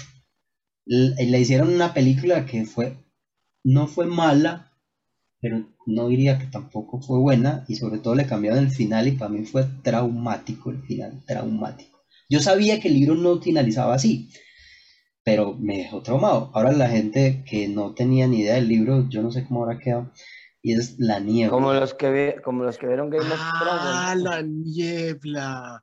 La Pero ¿por niebla, la niebla de Stephen King. La niebla no es un apocalipsis mundial, pero toda la gente que estaba ahí sintió que llegó el fin del mundo. ¿sí? El fin del mundo. Y, y un fin del mundo extraño, donde usted no sabía nada. Usted no veía nada, no sabía qué estaba pasando. La sensación de desamparo que genera King en ese libro es casi, o sea, es palpable, uno, uno la siente. La película del 2007 no es tan buena, por lo general las películas no son tan buenas como los libros, Pero el final a mí me pareció. pero el final de la película fue terrible, terrible. O sea, el, el libro sí. no termina así. Lo que pasa es que acuérdese que King le gusta cambiar los finales para, para hacer algo nuevo en las películas. Y de él, hecho, él es el sí. que lo dice. Y de hecho, King fue el que acordó con el productor de la serie, de la película, el cambio del final. Le pareció muy chistoso al, al mancito. También hay una serie de la niebla, por cierto. Sí, señor. Ah, una serie, sí, pero esa, esa sí no, ya no. Sí, se, no, se no, sale no, mucho ya de los... Sí, de- No, de no, las series por lo son general... adaptaciones, son adaptaciones. son adaptaciones que ya se, se saben. A- Pero bueno, a- a- nadie también hay niebla y hay monstruos. Eh, La única adaptación de King que yo digo eh, fue decente es El Doctor Sueño resplandor y el y Doctor resplandor, Sueño. Sí, que además son una continuación. ¿no? que son el resplandor 1 y el El resplandor resplandor y el resplandor 2. Resplandor y resplandor. Sí, otras son terribles. La cúpula, por ejemplo, la destrozaron. Las, la, Ay, la sí, destrozaron. Sí, No vamos a hablar de eso. Pero bueno, eso deja, eso deja plata un que es lo de importante para nos aquí. un estos vamos a hablar- un podcast sobre series malas y Momento, media momento. Momento, pero solamente quiero nombrar este. El Fugitivo. ¿Qué porquería de adaptación para qué buen libro. Se los recomiendo mil veces, se pueden leer el fugitivo. En Stephen cambio, King. por ejemplo, me- se me ocurre una adaptación muy buena también que fue la, la adaptación de La Milla Verde. Muy buena. sí, de es hecho, una de las ¿De mejores películas de la historia según IMBD y Rotten Pero, Tomatoes. pero es que, o sea, eso es, la milla verde es Forrest Gump. Es el mismo caso. O sea, el libro, el libro no es bueno, no es malo, pero no es bueno. Pero la película sí. La película es buena. El libro, el- en ese caso, yo me quedo con la película, de hecho. Por eso, es que es Forrest Gump. Si usted se lee Forrest Gump, Forrest Gump es una porquería de No, el libro. de Forrest Gump es horrible, pero es que no tiene nada que ver Pero- con el guion de la película. Pero usted se ve la película y la película es la historia de Estados Claro. Unidos. Es correcto. Sí, hay, hay Una- películas. Una Pero- Una adaptación muy Pero bien bueno, en ese yo no voy a contar el final, pues para el que no lo haya visto y todo, pero el hecho es que el final del libro es bueno, o sea, después como un, un clímax, pues, y el de la película es un anticlímax, pues, uno ahí termina llorando. Eh, en- en- en- bueno, ta- pero tanto en libro como en película, eh, el hecho es que nadie sabe de dónde salieron esos monstruos, hay un montón de teorías y cosas locas en internet en todos lados, y muchas cosas que ha dicho también Kim, pero en el libro no se sabe, se sabe que, que hubo una especie de experimento militar y bueno, sacaron, sa- abrieron como una puerta dimensional ahí y salieron unos monstruos muy Lovecraftianos en sus descripciones, Sí. porque eran unos bichos, algunos de ellos gigantescos, llenos de tentáculos y bueno, inmortales, pues terribles. Eh, rescato de ahí, el, el- protagonista me parece un pendejo, eh, pero el- bueno, o sea, no un pendejo, sino alguien muy normal. Pero a mí el personaje que más me gustó, no porque me haya gustado, ojo a esa analogía, ¿no? Ojo a esa analogía. No un pendejo, sino alguien muy normal, como haciendo Alguien- alusión o sea, que todos todas las personas pendejos. normales son pendejas. Dentro de una novela, sí, por eso uno nunca escribe la historia de la vida de uno, porque sería horriblemente aburrido. El, el- el- un personaje pues tiene que tener como unas características, y no sé. Eh, a mí me gustó el personaje de la, de la señora loca. Ah, ese personaje es el que realmente dispara toda la, toda la trama dentro del- de, ese, de esa tienda donde estaban encerrados. La señora Carmo- Carmody, que era la, la fundamentalista religiosa, que empieza a, formar toda una especie de culto ahí. Y entonces e- e- es, es eso lo realmente valioso del libro, ¿no? De cómo las personas reaccionan ante una, una amenaza de esas tan, tan terrible, tan, tan ominosas y tan omnipresente y tan, y tan, tan mortal, pues, porque todo el que salía de la niebla, muerto. Eh, bueno, y ahí pues viene toda la, la trama, lo que pasa. Eh, yo creo que ese personaje es una parodia de los líderes religiosos, ¿sí? Sobre todo en Sí. Estados Unidos, donde, donde se lucran tanto pues con la idea del fin del mundo, que el fin del mundo viene y allá es muy común que la gente vaya y le done a su pastor así por televisión, a los telepastores estos. Entonces la gente va y dona pues cuando están hablando del fin del mundo porque les gusta oír hablar de eso. Ok, número 3. Número 3. Número 3 de pronto no sea tan conocido, pero es para mí uno de los mejores libros de Asimov. O por lo menos uno de los mejores relatos, que no son libros, más un relato largo. eh, que se llama Anochecer. De este, de este relato hicieron también una película, pero no fue como muy famosa. Más bien fue hace bastantico ya y yo creo que deberían volverlo a hacer porque daría mucho juego. ¿Qué pasa aquí en, en Anochecer? Anochecer es, es la historia de un planeta en el cual no existe la oscuridad, porque es un planeta que está rodeado de seis soles. Tiene un Ah. sol principal, tiene un sol principal, y, y es un sistema múltiple, que existen sistemas de soles múltiples, y, y entonces en el planeta nunca es de noche, nunca es de noche. Lo más que hay es como una bajonazo en la luz, pero ese planeta no conoce la noche. Y la civilización habita Así como para que alguien se pregunte, ¿y si hay un eclipse? Yo como que, ok. Y Quedan cinco. Si tiene lunas, si tiene lunas, de pronto. de hecho tiene una sola luna, pero que pero nadie la conoce en el momento de- de- del, del relato. Un La grupo luna, de la luna es la única que sería capaz de, de demostrarles cómo sería la noche. Un grupo de científicos, sí señor, eso es lo que pasa, advierte que se va a acabar la civilización porque encuentran como unos, unos escritos de que hace dos mil años y que cada dos mil años ocurría algo y era como una destrucción por fuego, o sea, una destrucción por fuego. Entonces estaban preocupados pensando qué iba a pasar, o sea, iba a caer algo del cielo, o lo que sea. Entonces, en esos escritos se encuentra una referencia a algo que llaman estrellas, pues no sabían qué era eso. Y que entonces creían los científicos, tenían la idea de que las estrellas iban a hacer llover fuego del cielo y se iban a robar, se roban como las almas de las personas. Pues eso lo que decía pues esos escritos que encontraron, todos los científicos iban a hacer operaciones, cálculos y todo eso y, y se dan cuenta de que, de que sí, de que según el ciclo de rotación del planeta y, y cómo se movía alrededor de, esas, de, esas seis, de esos seis soles, hay un punto en que podía pasar eso. Entonces se preparan, esos científicos se, se preparan, se, se encierran en un lugar y todo, y, se aíslan y hacen todo un plan pues, para sobrevivir, para evitar pues que las estrellas le chupen el alma. Eh, y todo esto, todo esto, pensémoslo en un planeta donde no existía la oscuridad. Nadie sabía que era la oscuridad real, ¿sí? Real, real. No, no estar eh, por ahí encerrado en un lugar. Eso no es oscuridad. Oscuridad es cuando usted realmente no ve nada. No puede No ver. tienen forma de ver nada. ¿Listo? Eduardo, qué pena, Esa me acaba de llegar un aviso de 10 Eh, minutos y falta Jorge. Dale, no, o sea, Listo, que- voy que- terminando. Es que Jorge, Jorge así como que Entonces- ¿de qué voy a hablar. Ay, yo tengo que preparar. Resulta y pasa que ocurre, ocurre lo que pasó, un eclipse, y se taparon, o sea, se quedó, el, las, la, era un planeta que era como una especie de ciudad nada más, ¿cierto? Y llegó la Sí, tenía oscuridad que ser total, suficientemente Llegó- pequeño para que la luna llegara y llegó la oscuridad total, y resulta que ese planeta estaba en el medio de un supercúmulo estelar. De un supercúmulo estelar. De repente, cuando se hizo la, la, la noche oscura y todo el mundo, ¿qué pasó? Salieron 30.000, 40.000 estrellas en el cielo, nadie nunca había visto qué era eso, y la gente se volvió loca. No. Y empezaron a correr y empezaron a, a quemar todo para iluminar. Y esa era la destrucción por fuego que pasa cada dos mil años. Era la misma gente la que quemaba la ciudad y quemaba el mundo, tratando de ahuyentar esa oscuridad, porque el eclipse duraba unas cuantas horas y, y todo el mundo se volvió loco. Era, e- ellos habían investigado, por ejemplo, se habían dado cuenta que una persona de ese planeta en 15 minutos de oscuridad se, se, se enloquecía. Que nadie conocía eso, nadie lo conocía.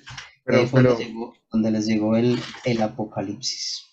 Depende de la velocidad de la, de la, de la- del movimiento de la luna, ¿no? Porque, porque una, una- una- un eclipse acá no dura horas, ¿no? O sea, un No, no. eclipse total durará minutos. Claro, no, pero es que es una cosa muy distinta. De hecho, Asimov, que también era científico, su- fundamenta eso súper bien. Pues, de hecho, uno ni le entiende casi.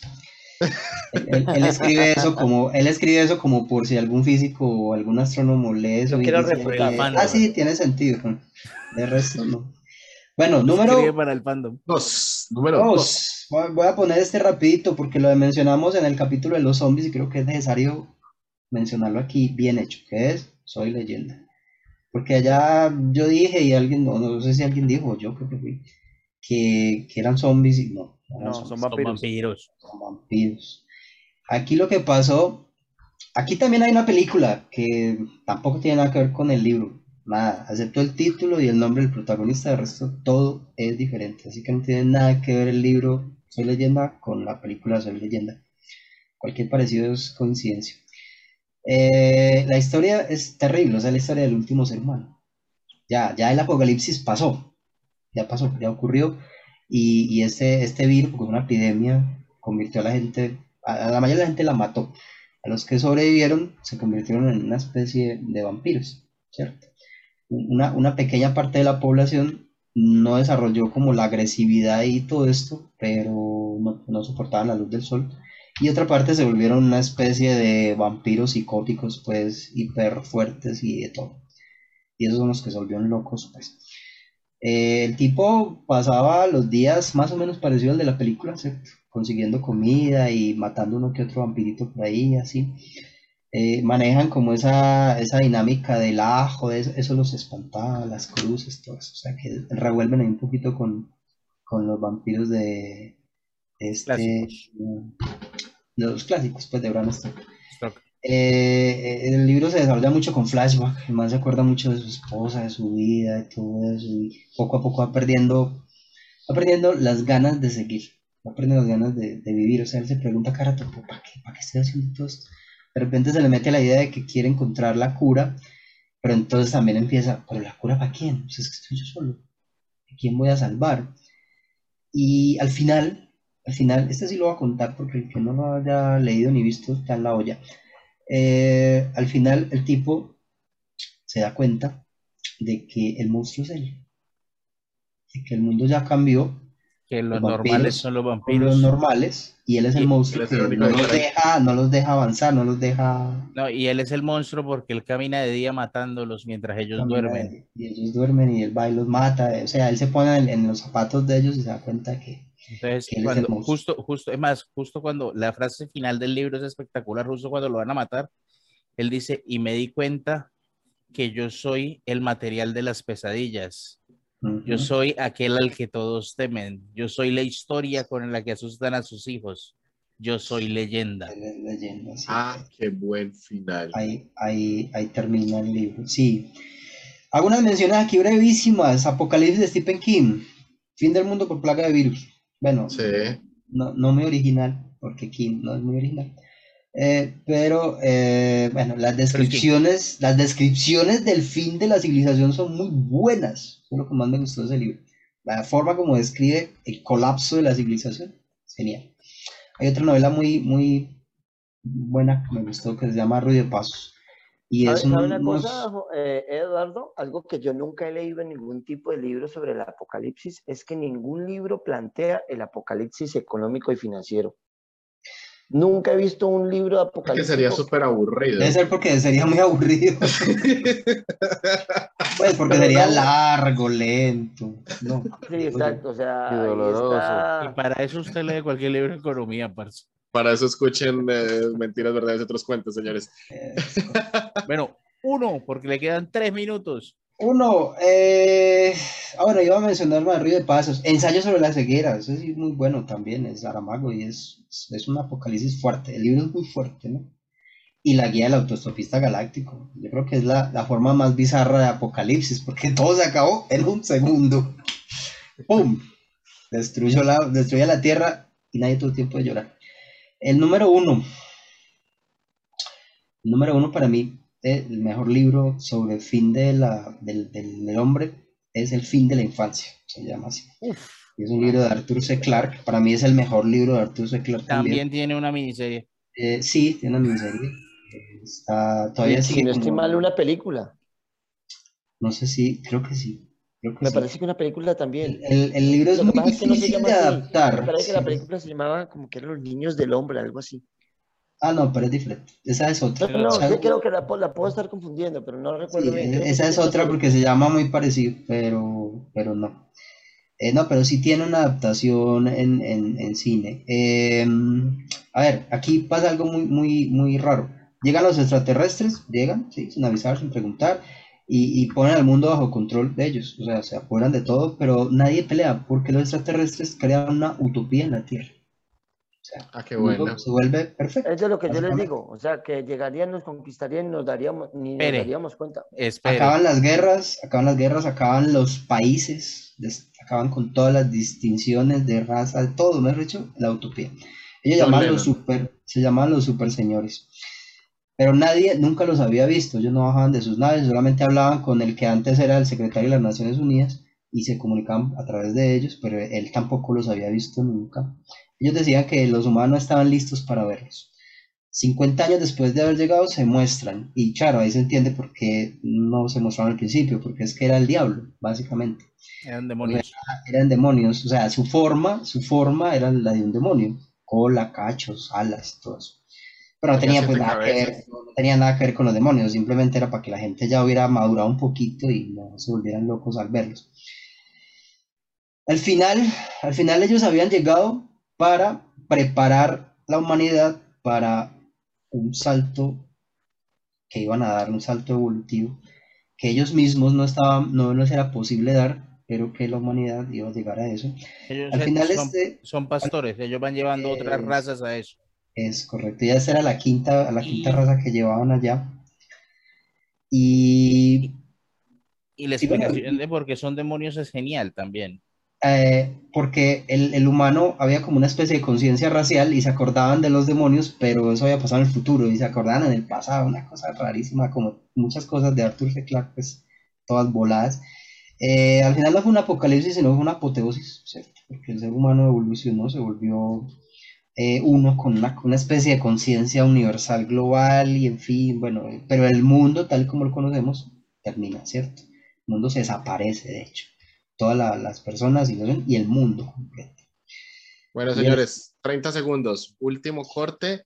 Eh, yo creo que menos de 30 segundos. Nos vemos en un momentico con el final de Eduardo y con Jorge. Un segundo.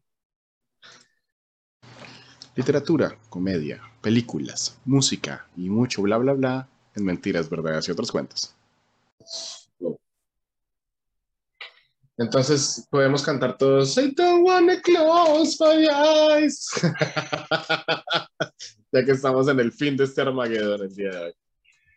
Estamos en el Armagedón. Bueno, eh, finalizamos pues como, finalizo mi parte, finalizo este tema acerca de la literatura, eh, diciendo que hay montones, cantidades impresionantes, como dije al principio, de libros con esta temática pues de tanto del fin del mundo como de mundo terminado, o sea, de cuando el fin del mundo ya ocurrió y la humanidad se tuvo que largar, eh, tuvo que emigrar o tuvo que hacer alguna cosa. Hace rato mencionamos, por ejemplo, el, de la tierra errante y, y cosas por el estilo, donde, bueno, hay, hay apocalipsis como conjurados, ¿cierto? Apocalipsis donde, donde al final mm, lo que hubo fue un cambio, ¿cierto? Hubo un cambio en, la vida y que viene siendo muy parecido a, por ejemplo, lo que tenemos ahora, ¿cierto? Eh, no, no, no, no, no estamos en un apocalipsis, aunque obviamente mucha gente no lo verá así, ¿cierto? Porque al fin y al cabo siempre no- nos queda la idea de que el apocalipsis es muy personal. Y lo digo por Una pregunta que es recurrente que a veces me hago es, ¿será que nosotros presen- presenciaremos el final de la sociedad por lo menos? Por no hablar del fin del mundo, sino hablar de la sociedad como la conocemos. ¿Presenciaremos ese así. cambio? O sea, nosotros en nuestro pasa. periodo de vida, Sí, ¿será que Claro, vemos un cambio de paradigma en la creo. forma en la que vivimos a nivel social? Nuestro Pero- no, pero- pero, sí, pero claro. de pronto. Pero nosotros no. Pero es que si usted se para en 1950 y en hoy, el cambio de paradigma ha sido tremendo. No, no, no. Y, y, o sea, obviamente todo lo que sucedió ahorita con el COVID fue increíble. Cambió la percepción de todo. Y casi, casi llegué a creer que de verdad iba a cambiar el mundo como lo conocíamos. Pero la economía ganó a la conciencia y la eh, eh, ganas de sobrevivir de la humanidad. Este mundo Entonces, tiene una pues- inercia demasiado grande, demasiado grande. Economía naranja. Bueno, señores, nos alargamos un trisin más. Vamos con Jorge, que nos va a cerrar el caso y de final un recomendado.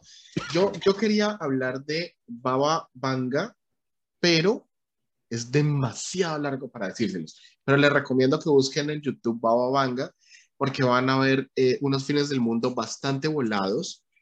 No sé, por nombrarles algo. En el 2125 van a llegarnos unas señales raras del espacio y en el 2183 esto van a colonizar Marte. ¿Por qué hasta los 183? No sé, pero hasta esa época. Eh, y solo les digo el final. En el 5079 se acaba el mundo. Ahí se Ah, te- tenemos tiempito. Tenemos tiempo. Ok, Eduardo. Eh, pero, Eduardo, sigue Jorge. No, ya, Jorge, Jorge. Bueno, a ver. Agárrense porque lo mío es largo. Ay, Dios mío. grueso y yo tengo En sueño, me tengo que parar a las 6 de Bueno. la mañana. Al principio, Dios dijo, hágase la luz. No, también. mentira, no tan largo. Este, bueno. em, la Me tocó cultura- ponerle Caen, porque la- todos terminaron llorando. Bueno, a ver. La cultura judio-cristiana siempre nos pintó el fin del mundo, ¿sí? Y una de las ventajas que tiene la Biblia, no sé si pues estuve, no sé si ustedes lo mencionaron, es que como no tiene fechas, siempre viene en camino. Cristo viene y el mundo se va a acabar. boletas, sí, no. boletas esto limitadas en palco. Exacto. Entonces, eh, desde que se establece la religión católica, se crea la- el pensamiento de el mundo se va a acabar y tengo que estar preparado para eso. Pero resulta que antes de eso ya venía esa misma historia. ¿Mm? Los vikingos se preparaban para el Ragnarok de una manera muy diferente, porque la idea era mejorarse físicamente para luchar, morir como un héroe y luego seguir luchando y, y volver a morir como un héroe. Pero eso era el, Valha- el Valhalla, ¿no? Sí. Muy diferente al Ragnarok, que es cuando No Loki porque, se pelea no, con Zeus. no porque el- el- la idea era morir, llegar al Valhalla, entrenar para convertirse en Heyar y luego, como en Heyar, luchar en el Ragnarok. En el Ragnarok. Ok, muy bien. Es un proceso de preparación. Sí, en el cual usted bebe de noche y pelea de día. Se- sí, celebra de noche. O sea, comida, trago y ¡pup! Y Y- al otro y día va etcétera. y muere Y en va y batalla. muere en batalla. Pero Y qué a la locura, porque es recompensa, que al en la noche vuelvo y revivo y otra vez vuelvo y bebo y vuelvo y como y vuelvo y ¡pup! y Pero es que al Valhalla solamente se llegaba siendo un guerrero. eh, y- Muriendo en y batalla. Además, y además, no todos los guerreros. Había que morir en batalla. No, no, no había que morir en batalla, había que ser un ¿No? guerrero digno. Ah, sí, un Pero, guerrero o sea, digno. pero, sí, pero es ténganlo en cuenta, tengan en cuenta eso, o sea, no, no es que hubiera muchas guerreras, o sea, la, la, la cantidad de guerreras tal vez era muchísimo menor a las, a las de guerreros. Sí habían, sí está registrado que había mujeres Las guerreras, sí. pero no tantos. Entonces, si había pip, tenía que ser No, pero es que las mujeres iban, pues, iban solo para eso. Sí, bueno, en fin. Em, sea, ellas siempre fueron eh, pe- favorecidas, siempre participaban, era de las festines, no de las matanzas. Continuando. La, la cosa es que los, los apocalipsis en, esas, en esa época, en esa primera época religiosa, eran acontecimientos para los que había que prepararse. ¿Mm? Cuando entramos más o menos a 1600, en el primer Satanic Panic, que se llamó la peste bubónica, porque eso obviamente era el fin del mundo. eh, la gente ya no empezó a prepararse porque venía el apocalipsis, sino a purificarse porque el apocalipsis ya había llegado. ¿Mm? Entonces empieza el, am- el, temor al pecado, las cacerías de brujas,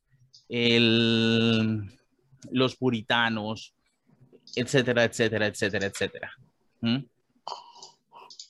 Luego, tenemos un siguiente salto y es en 1800, es cuando por primera vez el apocalipsis se ve como una historia. Y es cuando empiezan a aparecer historias sobre el fin del mundo. ¿Mm? Y si no, pues pregúntenle a, Eduardo, que acaba de darse una lista larga. Mm. Luego, para cuando llegamos por fin a 1900, y acá ya, ya acá es donde me voy a empezar a estirar. Resulta que en 1950 aparece el cine. Y el, y el cine se vuelve algo que está al acceso de todo el mundo. Uno de los géneros que más ha vendido en la historia del cine es el cine de apocalipsis. Es el fin del mundo. Sí. ¿Mm? Y tenemos que desde 1916, en las primeras, o sea, de las primeras, este, eh, filmes que existen, hay un corto que se llama El fin del mundo, 1916. Ah, no, no, ¿Mm? muy, muy- mucho tiempo para No, es, es, es, es un- una película danesa. ¿Mm? ¿Qué tal? No sé, no me la he visto. Ahí búsquela. Tampoco. Allá búsquela usted, o sea, de, ese, de sea, de ese año. O sea, yo, yo, yo, yo, yo soy muy bueno localizando cosas en internet. Y no está en. YouTube. No está. Y no está en Cuevana 3. Bueno, En ahí- fin, En 1950 empieza un boom. Jorge, si no la consigue en Reddit, no la consigue en ninguna No, parte. no la consigue en ninguna parte, sí. Bueno, en 1950 empieza un boom de las películas de Apocalipsis. Y ese boom empieza con dos películas principales. Ambas tenían que ver con extraterrestres, pero de dos maneras muy distintas. Una fue La invasión de los ladrones de cuerpos, en la que un grupo de extraterrestres llega a la Tierra, se roba los cuerpos de la gente y los altera para siempre. No le digan a nadie que esto era una crítica sobre el comunismo, ¿no? Ah, ok. Y el otro que tenemos es la primera todopoderosa adaptación de La Guerra de los Mundos, donde los extraterrestres venían a la Tierra y nos mataban a todos. Tampoco le digan a nadie, esto también era sobre comunistas. El caso. Creo que la nave espacial que tiene de fondo Miguel se rió. Sí, porque se me descargó el celular. No tengo cámara. El caso es que en los 50 existe otra cantidad de películas, pero estas dos son las películas que todo el mundo conoce. ¿Sí? Los, el fin del mundo durante los 50 era algo inevitable, era algo ineludible y el mundo se iba a acabar, punto, y usted se iba a morir, punto. No hay héroes. ¿Mm? Hay gente que vive el apocalipsis, pero no sobrevive al apocalipsis. ¿Mm? Porque venimos en la posguerra, porque tenemos la bomba atómica, porque el mundo se está acabando en la vida real. ¿Mm?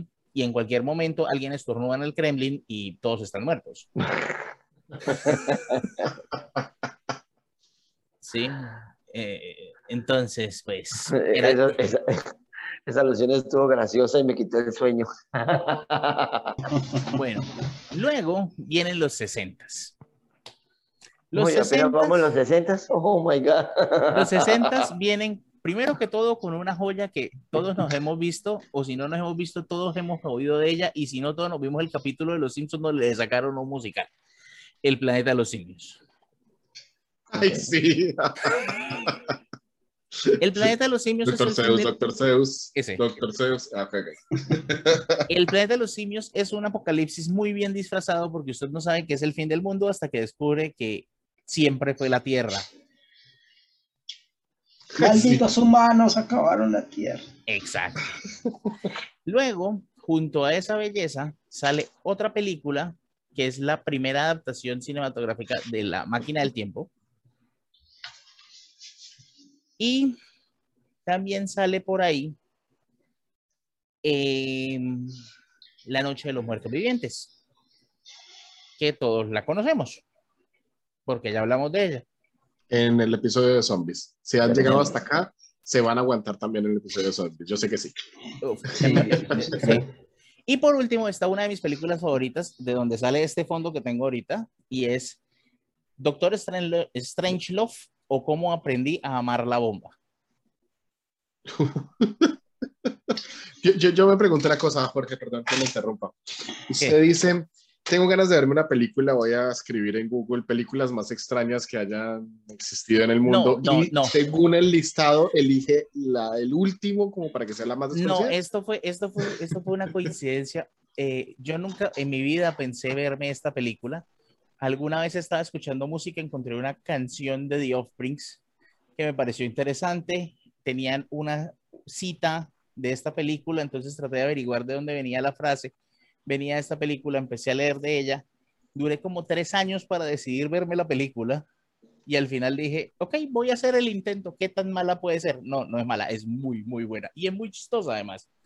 ¿Usted ha visto la famosa escena del tipo vestido de, de vaquero eh, montando la bomba mientras la bomba va cayendo?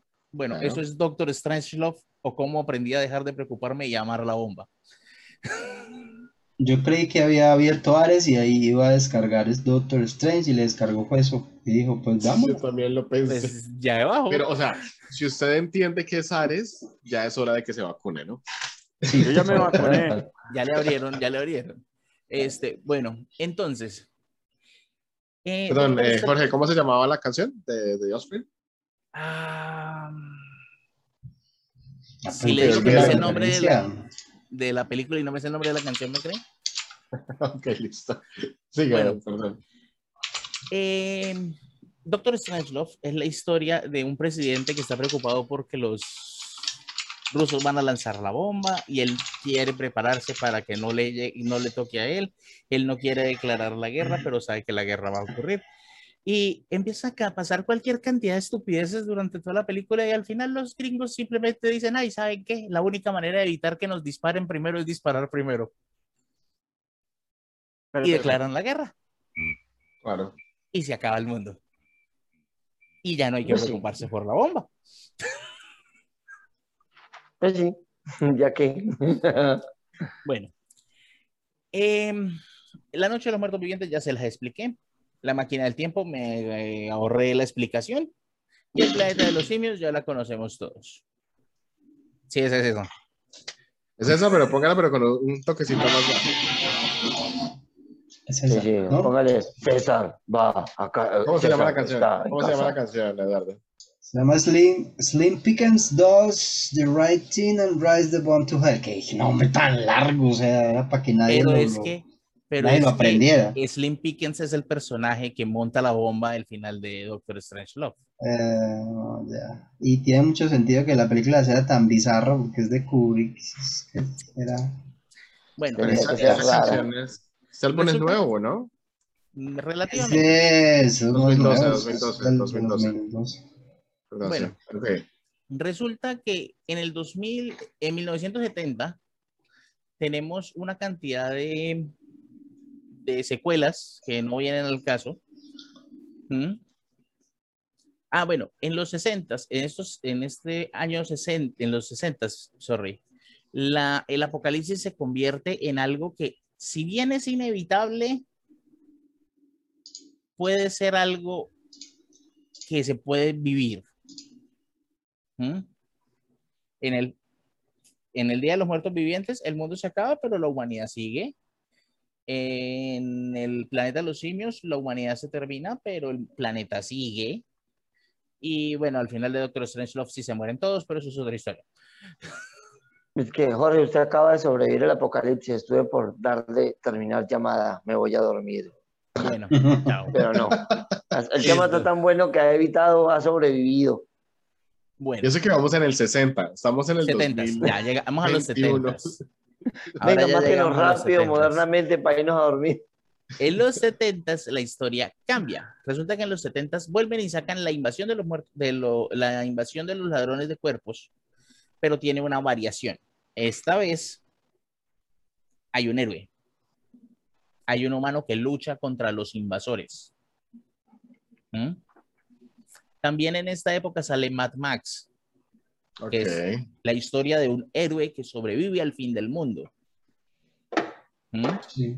En esta época también tenemos eh, Escape Ese Mad Max es- Ese Mad Max estuvo bien, pero definitivamente Charlize Theron queda bien en todo. Y en el último Mad Max creo que ya salió perfecta. Sí es, Uy, sí, claro. Sí. Esa tipa es sí es perfecta. Mad Max, ¿cierto? Bueno, sí es Mad pero Max, para- pero estoy perfecta. diciéndolo mal. ¿No es Mad Mad Max Max. en la película de Charlize Theron? Sí, sí es. No estoy seguro. Siempre, Mad Max. pues, la Bueno. película siempre se llama Mad Max, el loco Max. Eh, y por último, para que Daniel siga diciendo que yo busco las películas más raras del mundo y me las veo por hobby y que tengo una lista, en, los, en el 74 sale una película que se llama Sardos. ¿Cómo? Sardos. Sardos. Es una cerdos, película pero con A. irlandesa americana que es protagonizada por Sean Connery. Y háganse un favor, véansela. Es rara. Esa es la mejor definición. Pero es el fin del mundo. Y adivinen qué hay en este fin del mundo. Un héroe que salva al mundo. Entonces, en los 70s, la vista del apocalipsis cambia. Ya el apocalipsis no es este fin del mundo inevitable o este fin del mundo que si va a llegar, pues perfectamente podemos vivir nuestras vidas mientras llega, sino que aparece la figura del héroe, del tipo que puede pararse al final del mundo y El salvarlo. Salvador. Exacto. El Salvador. El Redentor. Siempre En lo- buscamos ese. En los ochentas sigue el mismo cuento. Sale Escape de Nueva York. Si no se la han visto, véansela. ¿Podemos llegar a este milenio, por favor? Ya voy, ya voy. Sale Mad Max Max. Escape de Nueva York es la de la de este mancito de pelo largo. Sí, la de Kurt Russell. Ah, Russell. Y aparece por primera vez, y eso va a ser importante para cuando lleguemos al 2000 algo, eh, aparece anime en esta lista con Akira. Ok. ¿Mm? Akira Sí lo he Toriyama. visto. No, Claro. Akira, no, No, más. Akira, la serie Akira. La película. Eso, Esa, perdón, la esa que pasaban en esa que pasaron alguna vez en Banta medianoche y todo el mundo pensó que era hentai y no era hentai. Esa estuvo, esa estuvo hace poquito en donde era que estaba esa película. Yo la vi hace poco en una Netflix, Netflix. en Netflix, Netflix. ¿no? Akira. Sí, sí, señor. Hasta ahorita Camila la está viendo, mi esposa la está viendo. Ah, bueno, un poco rara. caso. esa cosa. Es muy raro. Coincidencias. Bueno, resulta que al fin llegamos a una época que todos conocimos y en la que todos fuimos a cine. Y llegamos a los noventas. Y en los noventas estrenan, agárrense, Armagedón. No, primero fue Impacto. Impacto profundo. Impacto Profundo. Eh, eh, Crisis Solar. ¿Crisis Terminator, Solar? Terminator 2, El Día del Juicio. Me encanta esa película. 12 monos. El Viaje al núcleo. centro de la Tierra. No, Pero es, que, fue- pero es que Viaje al Centro de la Tierra no fue el fin del mundo. No, el viaje al centro de la Tierra no fue el núcleo, esa que se iba a destruir el planeta. el núcleo. El núcleo. Y Sí, sí, por último, y por último, la película más importante de Apocalipsis en la historia de la humanidad. Y permítanme en un segundo para ponerla de fondo antes de decirla. Día de la Independencia. Pero esa es la más importante, ¿por qué? Por él. Porque fue la que mí- popularizó el género. No, Porque no. la, de todas las que mencionó es la peor, o sea, es, Sí, es- o sea, Buenísima. ma- es- Armageddon. no solo porque sea mala como película, sino que es una vaina repatriotera, pues, o sea, la cosa más... Pero vendió y se le metió en la cabeza a los gringos que si alguien va a salvar, además a los gringos no, al mundo, que si alguien va a salvar el mundo del apocalipsis es Will Smith o los estadounidenses, lo que venga primero. Yo creo que lo único bueno, lo único bueno del COVID, si es que se le puede ah, sacar algo bueno, es que todo el mundo ya le quedó claro que Estados Unidos no va a salvar el mundo.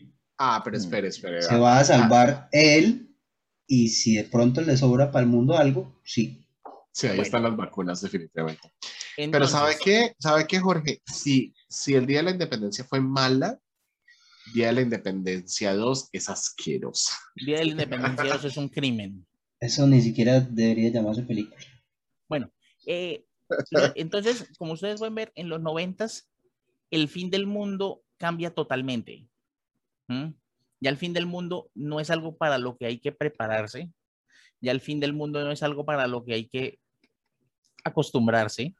Ya no es algo para lo que hay que ser el héroe, sino que en los noventas el apocalipsis se vuelve la oportunidad de que un país salve el mundo, Estados Unidos. Estados Unidos.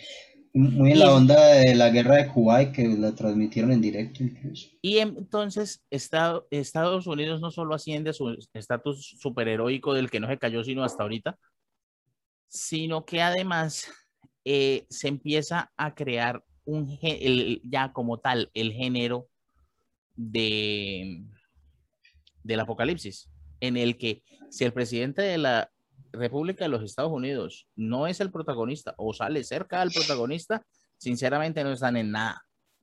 Y como el mundo va a acabar, ahí el, ahí el presidente sí podía ser negro y todo. Eso, exacto, tal cual. Luego, la otra película que es No, muy Dese de- cuenta, de- en de- 2012, de- mire, dese- dese cuenta 2012. los mensajes subliminales. cuenta. Y, y para que se dé cuenta, en, el- en la película 2012 el presidente también es negro. No importa, como se va a acabar el mundo, démosle No va a acabar el mundo, pues al fin y al cabo. la otra, Podemos decir que, ese- que ese presidente se acaba de tirar todo.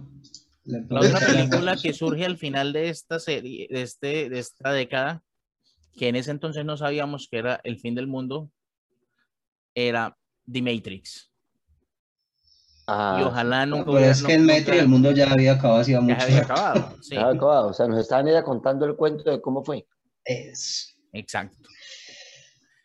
Bueno, luego llegamos a los 2000. En los 2000, ya para Tal los que están dice celebrando. Ya vamos. Eh, Dijo, dijo- Eh. dijo Chávez, voy a, voy a ser corto en este cuento. Allá, en el 1988, cuando Juana y uno, hoy, por Dios. Ay, empezó Johan. Digo, no. Bueno, en el 2000 sale una película de la que ya habló Eduardo y es La Guerra de los Mundos. Y esa película solita en el 2005 tuvo la capacidad de matar a las películas del superhéroe que salva el mundo. Fue tan mala que nadie más ha querido sacar una similar. Es preferible que lo salve el ejército completo, un grupo de héroes, pero el tipo que por sí solo salva el mundo solo aparece en Misión Imposible porque es el mismo Tom Cruise. Tom Cruise. Pero es que Tom Cruise no salva el mundo en esa película. Salva una gran cantidad de personas. Eduardo se fue. Caída salvaje de internet puso por acá. Sí, quedó salvaje internet. Creo que se quedó dormido su modem. Ah, ok. Bueno, en fin. Durante esta época sale Resident Evil, sale em, La máquina del tiempo, la versión relativamente moderna que todos recordamos y es muy mala. Sale Soy leyenda. Sale El amanecer de los muertos otra vez. Sale el día después de mañana, el día que la Tierra se detuvo eh, 2012. Mala esa, mala, mala, mala. No he dicho una sola buena entre todas las que he dicho. Pues que eso se pasa. Pero la que sí sale también en esta época y también es sobre una posible apocalipsis es 28 días después, de la que ya hablamos y no vamos a hablar más, por favor. Daniel, diga el capítulo. Perdón, perdón, es que alguien me escribió por WhatsApp. Lo siento mucho. Eh, eh, eh, este, ¿Qué estamos hablando? ¿28 días después? sí, No olviden que pueden ver el capítulo de Zombies, el capítulo número 5. Y por favor, les recomiendo verse Army of the Dead, recomendada por Jorge Vitar, y la continuación ya contratada por Netflix. te odio. Este, bueno, y entre toda esta lista sale Wally. ¡Wally! Ah, ¡Eva! Guay. Muy buena película, además, muy buena. Wally Tiene es una película sobre el fin del mundo muy disimulada. ¿Sí? Pero es que es una película del fin del mundo y después del inicio nuevamente del El mundo. inicio nuevamente del mundo. Bueno, hay dos cosas importantes que hay que decir aquí. Uno, el mensaje de Wally es un mensaje que, es totalmente nuevo y si ustedes fijan en toda la lista que les he dicho, el calentamiento global nunca había sido un problema excepto en el día después del mañana, pero no quiero hablar de la película. Sí, y segundo, y esto es muy importante y quiero que todos me presten atención, quiero que quede claro que Wally era caníbal. Claro, que él esto tenía repuestos de otros robots y lo utilizaba en sí mismo. Wally mató a toda su especie para hacerse eterno. No Quiero lo que eso- sé. Quiero que eso quede aquí, Sí. quiero que, eso quede grabado y quiero que Esto va a ser un. TikTok, ¿no? Esto va a ser un TikTok. Wally es caníbal, se los dije. La explicación de que Wally es caníbal entonces es porque Wally utilizaba... Wa- ¿Wally mató a todos? No quedaba pues, ninguno. es, que, es, que, es que eso es una, una hipótesis de conspiranoica de todos los que siguen las series de Pixar, que todo tiene un sentido, entonces sacaron ese cuento. No, porque Entonces, cuenta- cuando Wally- no, no, no, cuando mira, Wally inventó a digamos que Eva, Wally solo, ¿Era porque quería quitarle las partes? De pronto, no lo sabemos. No, no, no, Wally, Wally, o sea, Wally lo que estaba era confinado a un sector específico del que ya no podía ir más lejos. Hay una película, valga la redundancia, de Tom Cruise, en la que una inteligencia artificial nos ha clonado y nos ha mantenido como parte de la realidad en la que se supone que nosotros somos los de los buenos y estamos combatiendo a nuestra propia especie, que es lo que queda de resistencia, pero creyendo que el mundo es eh, eh, como en pequeñas microesferas dentro del planeta, como que cada cierta parte del planeta tiene una realidad distinta controlada por esa inteligencia artificial. Bastante interesante la película también de un concepto raro y largo. Bueno, ahora, entrando a los 2010, No jodas. Jorge, perdóneme, ya voy a de terminar. verdad. Pero sí, ya vamos dos horas y media, tres horas. Ya termino, ya termino. Ya me salió Tom- el aviso. 2010, sí, no, en 10 o 10 minutos termino. No, no, Dos- pongámoslo en dos. 2010, 2010 es la época de las distopías. Distropías, ¿Mm? ok. En 2010 salen. Entre 2010 y 2019 salen Juegos del hambre. Juegos del Hambre. Todos los clones del Juego del Hambre. fin de la. fin de la. Minecraft. Esta.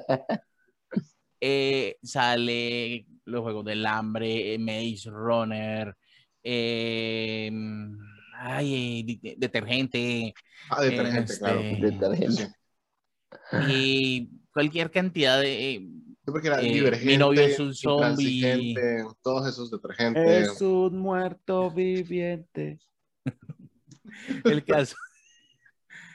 Durante esta época, ya el fin del mundo se vuelve un escenario. Ya ni siquiera es algo de lo que hay que estarse preocupando, ya ni siquiera es algo de lo que hay que. No, Hay, simplemente hay que burlarse. Tenemos a está Walking ahí. Dead. está ahí. El fin del mundo, el mundo se acabó y pasaron cosas. ¿Sí? Es así de sencillo. Eso no tiene ningún pierde por ese lado. ¿Mm? Claro que de esta época también es Pacific Rim, que es excelente. La 1, la 2 es un asco. Yo, yo, yo solo sé que hay una. Este, eh, de esta época también es Interestelar, que es buena. Excelente. Eh, y de esta época también es Zombieland, que como dije antes, es probablemente una de las mejores películas de zombies de la historia. La 1, Ok, la 1. ok, Jorge. Entonces, del Entonces- 20 al 22, digo 21. Y del 20 al 21 ha salido Army of the Dead. ok. Se fue el mundo de carajo. Y por el mismo lado salió eh, Love and Monsters. Love and Monsters es una muy buena película. Army of the Dead es una pésima película, pero ambas tienen algo que es el retorno a los setentas. Es, volvemos a tener un protagonista, un héroe que va a sobrevivir al fin del mundo. Y nosotros como espectadores lo vamos a seguir. Ahora, en los videojuegos ocurre más o menos lo mismo. Entonces, en 1960, en los videojuegos. 70 No, no, no. No, pero No, no, no. La parte de los videojuegos es corta. Eh, en los videojuegos ha pasado algo muy, algo muy distinto a lo que Hagamos pasa en un, las hagamos un películas. trato, Jorge. Es que de verdad que no nos va a caber ese capítulo. Dejemos el videojuego para el próximo podcast. Mm. Porque sí creo que ya está, ya está Johan en el botón de colgar. Sí, ya- Porque es que ya llevamos mucho tiempo. Señores, Check. No, para yo estoy acabar hoy. cansado, yo estoy cansado, yo he tenido días pesados de estudio y de trabajo y mañana me tengo que esperar a las seis. señores, pregunta rápida. Recomend... No se la voy a hacer a Jorge porque si no empiezan los 60. recomendación. Lo siento, recomendación de película, libro, obra de arte de Apocalipsis. Uno rápido, una rápida, Jorge. Doctor Strange. Perfecto, Doctor Strange. Eh, Johan, A mí me gusta la secuencia de las Animatrix, la 1 y la 2, el segundo renacimiento, parte 1 y 2. Uy, buenísimo, muy bacano. ok, perfecto, una distropía, perfecto. Eh, Miguel, Yo recomiendo la saga de Clark Ashton Smith llamada Sotik. Sotic, ¿de qué se trata? Eh, el mundo ya se ya pasó por el apocalipsis, sobrevivieron muy pocas personas y ya hay hasta otros continentes, los continentes que nosotros conocemos se sumergieron. Súper interesante. Muy bien. Yo voy a hacer dos recomendados rapidísimos. Primero uno, número uno, serie Salvation. Viene un meteoro, un meteoro hacia la Tierra y tienen que salvarla. Una persona que creo que ya había hablado de esto en el podcast. Una persona Thanos, que es que es como el alter ego de, de Elon Musk. Ajá, muy interesante. Eh, llega a ser presidente, solamente les doy Sí. spoiler, pero el final es bueno y malo al tiempo. Mire, donde, donde Elon Musk se lanza a la presidencia de Estados Unidos, yo ya empiezo a mirar así con ojos de, de perro sospechoso de los Simpsons. Sí, señores. Y número dos, esta se las voy a decir, pero va a ser difícil que la consigan. Voy a tratar de colgarla a Facebook. Se llama Blackout y es unas, un solo capítulo de 15 minutos de qué sucedería o cómo serían los últimos minutos de un par de personas que están viendo cómo el sol se va a apagar. Entonces, Sonido, sonido de grillito, sonido de grillito. No, es muy buena. Se lo recomiendo. Voy a tratar de colgarla a Facebook. Señores. Yo tengo otro posible, pero déjeme que tengo que buscarlo. Deme dos segundos, dale paja. ah, ya, ya lo tengo acá. Hay un libro. Se llama La Quinta Estación de N.K. Jemisin. Es excelente. Es un mundo donde las placas tectónicas están tan de- vueltas mierda que ya no se puede vivir en ninguna parte del planeta y es tan así de que la ciudad donde transcurre todo se conoce, el nombre de la ciudad es La Quietud. Ok, muy bien. Bueno, señores, muchas gracias. Ahí de fondo les tenemos lleno The World as We Know It. Eh, un muy buen capítulo, un poquito largo, pero estuvo muy interesante. Voy a tratar de dar advertencias porque los capítulos tuvieron unas, eh, unos hilos que se fueron desde un extremo, que fue la, la religión, hasta otro extremo, que era la física, y hasta eh, todas las películas La fueron desde ciencia el ficción. 60 hasta el 2010 con la ciencia ficción. Y obviamente los libros también. Eh, un saludo para un amigo que me dijo, mándenme un saludo por acá, por el podcast. Eh, Lo va a hacer oír todo el podcast, este es mucho miserable. Sí. ¿Sabe qué? Eh, porque no vino hoy, eh, no le voy a mandar saludos, no me dirás. José, un saludo para usted y, y- y que para la próxima ojalá aparezca acá. Y nada, muchas gracias a todos. Bueno. Ah, yo venga, también una, quiero última mandar un saludo a Magnuggets desde Chile que nos está siguiendo. Uh, súper bien. Una última recomendación, si quieren camisetas y que los regañen cuando compren la camiseta, unas camisetas estampadas y usos estampados muy interesantes tiene Johan y en la página si quiere las puede publicitar. Buen día, señores. Cuídense. descansen. Bye, bye. Bye.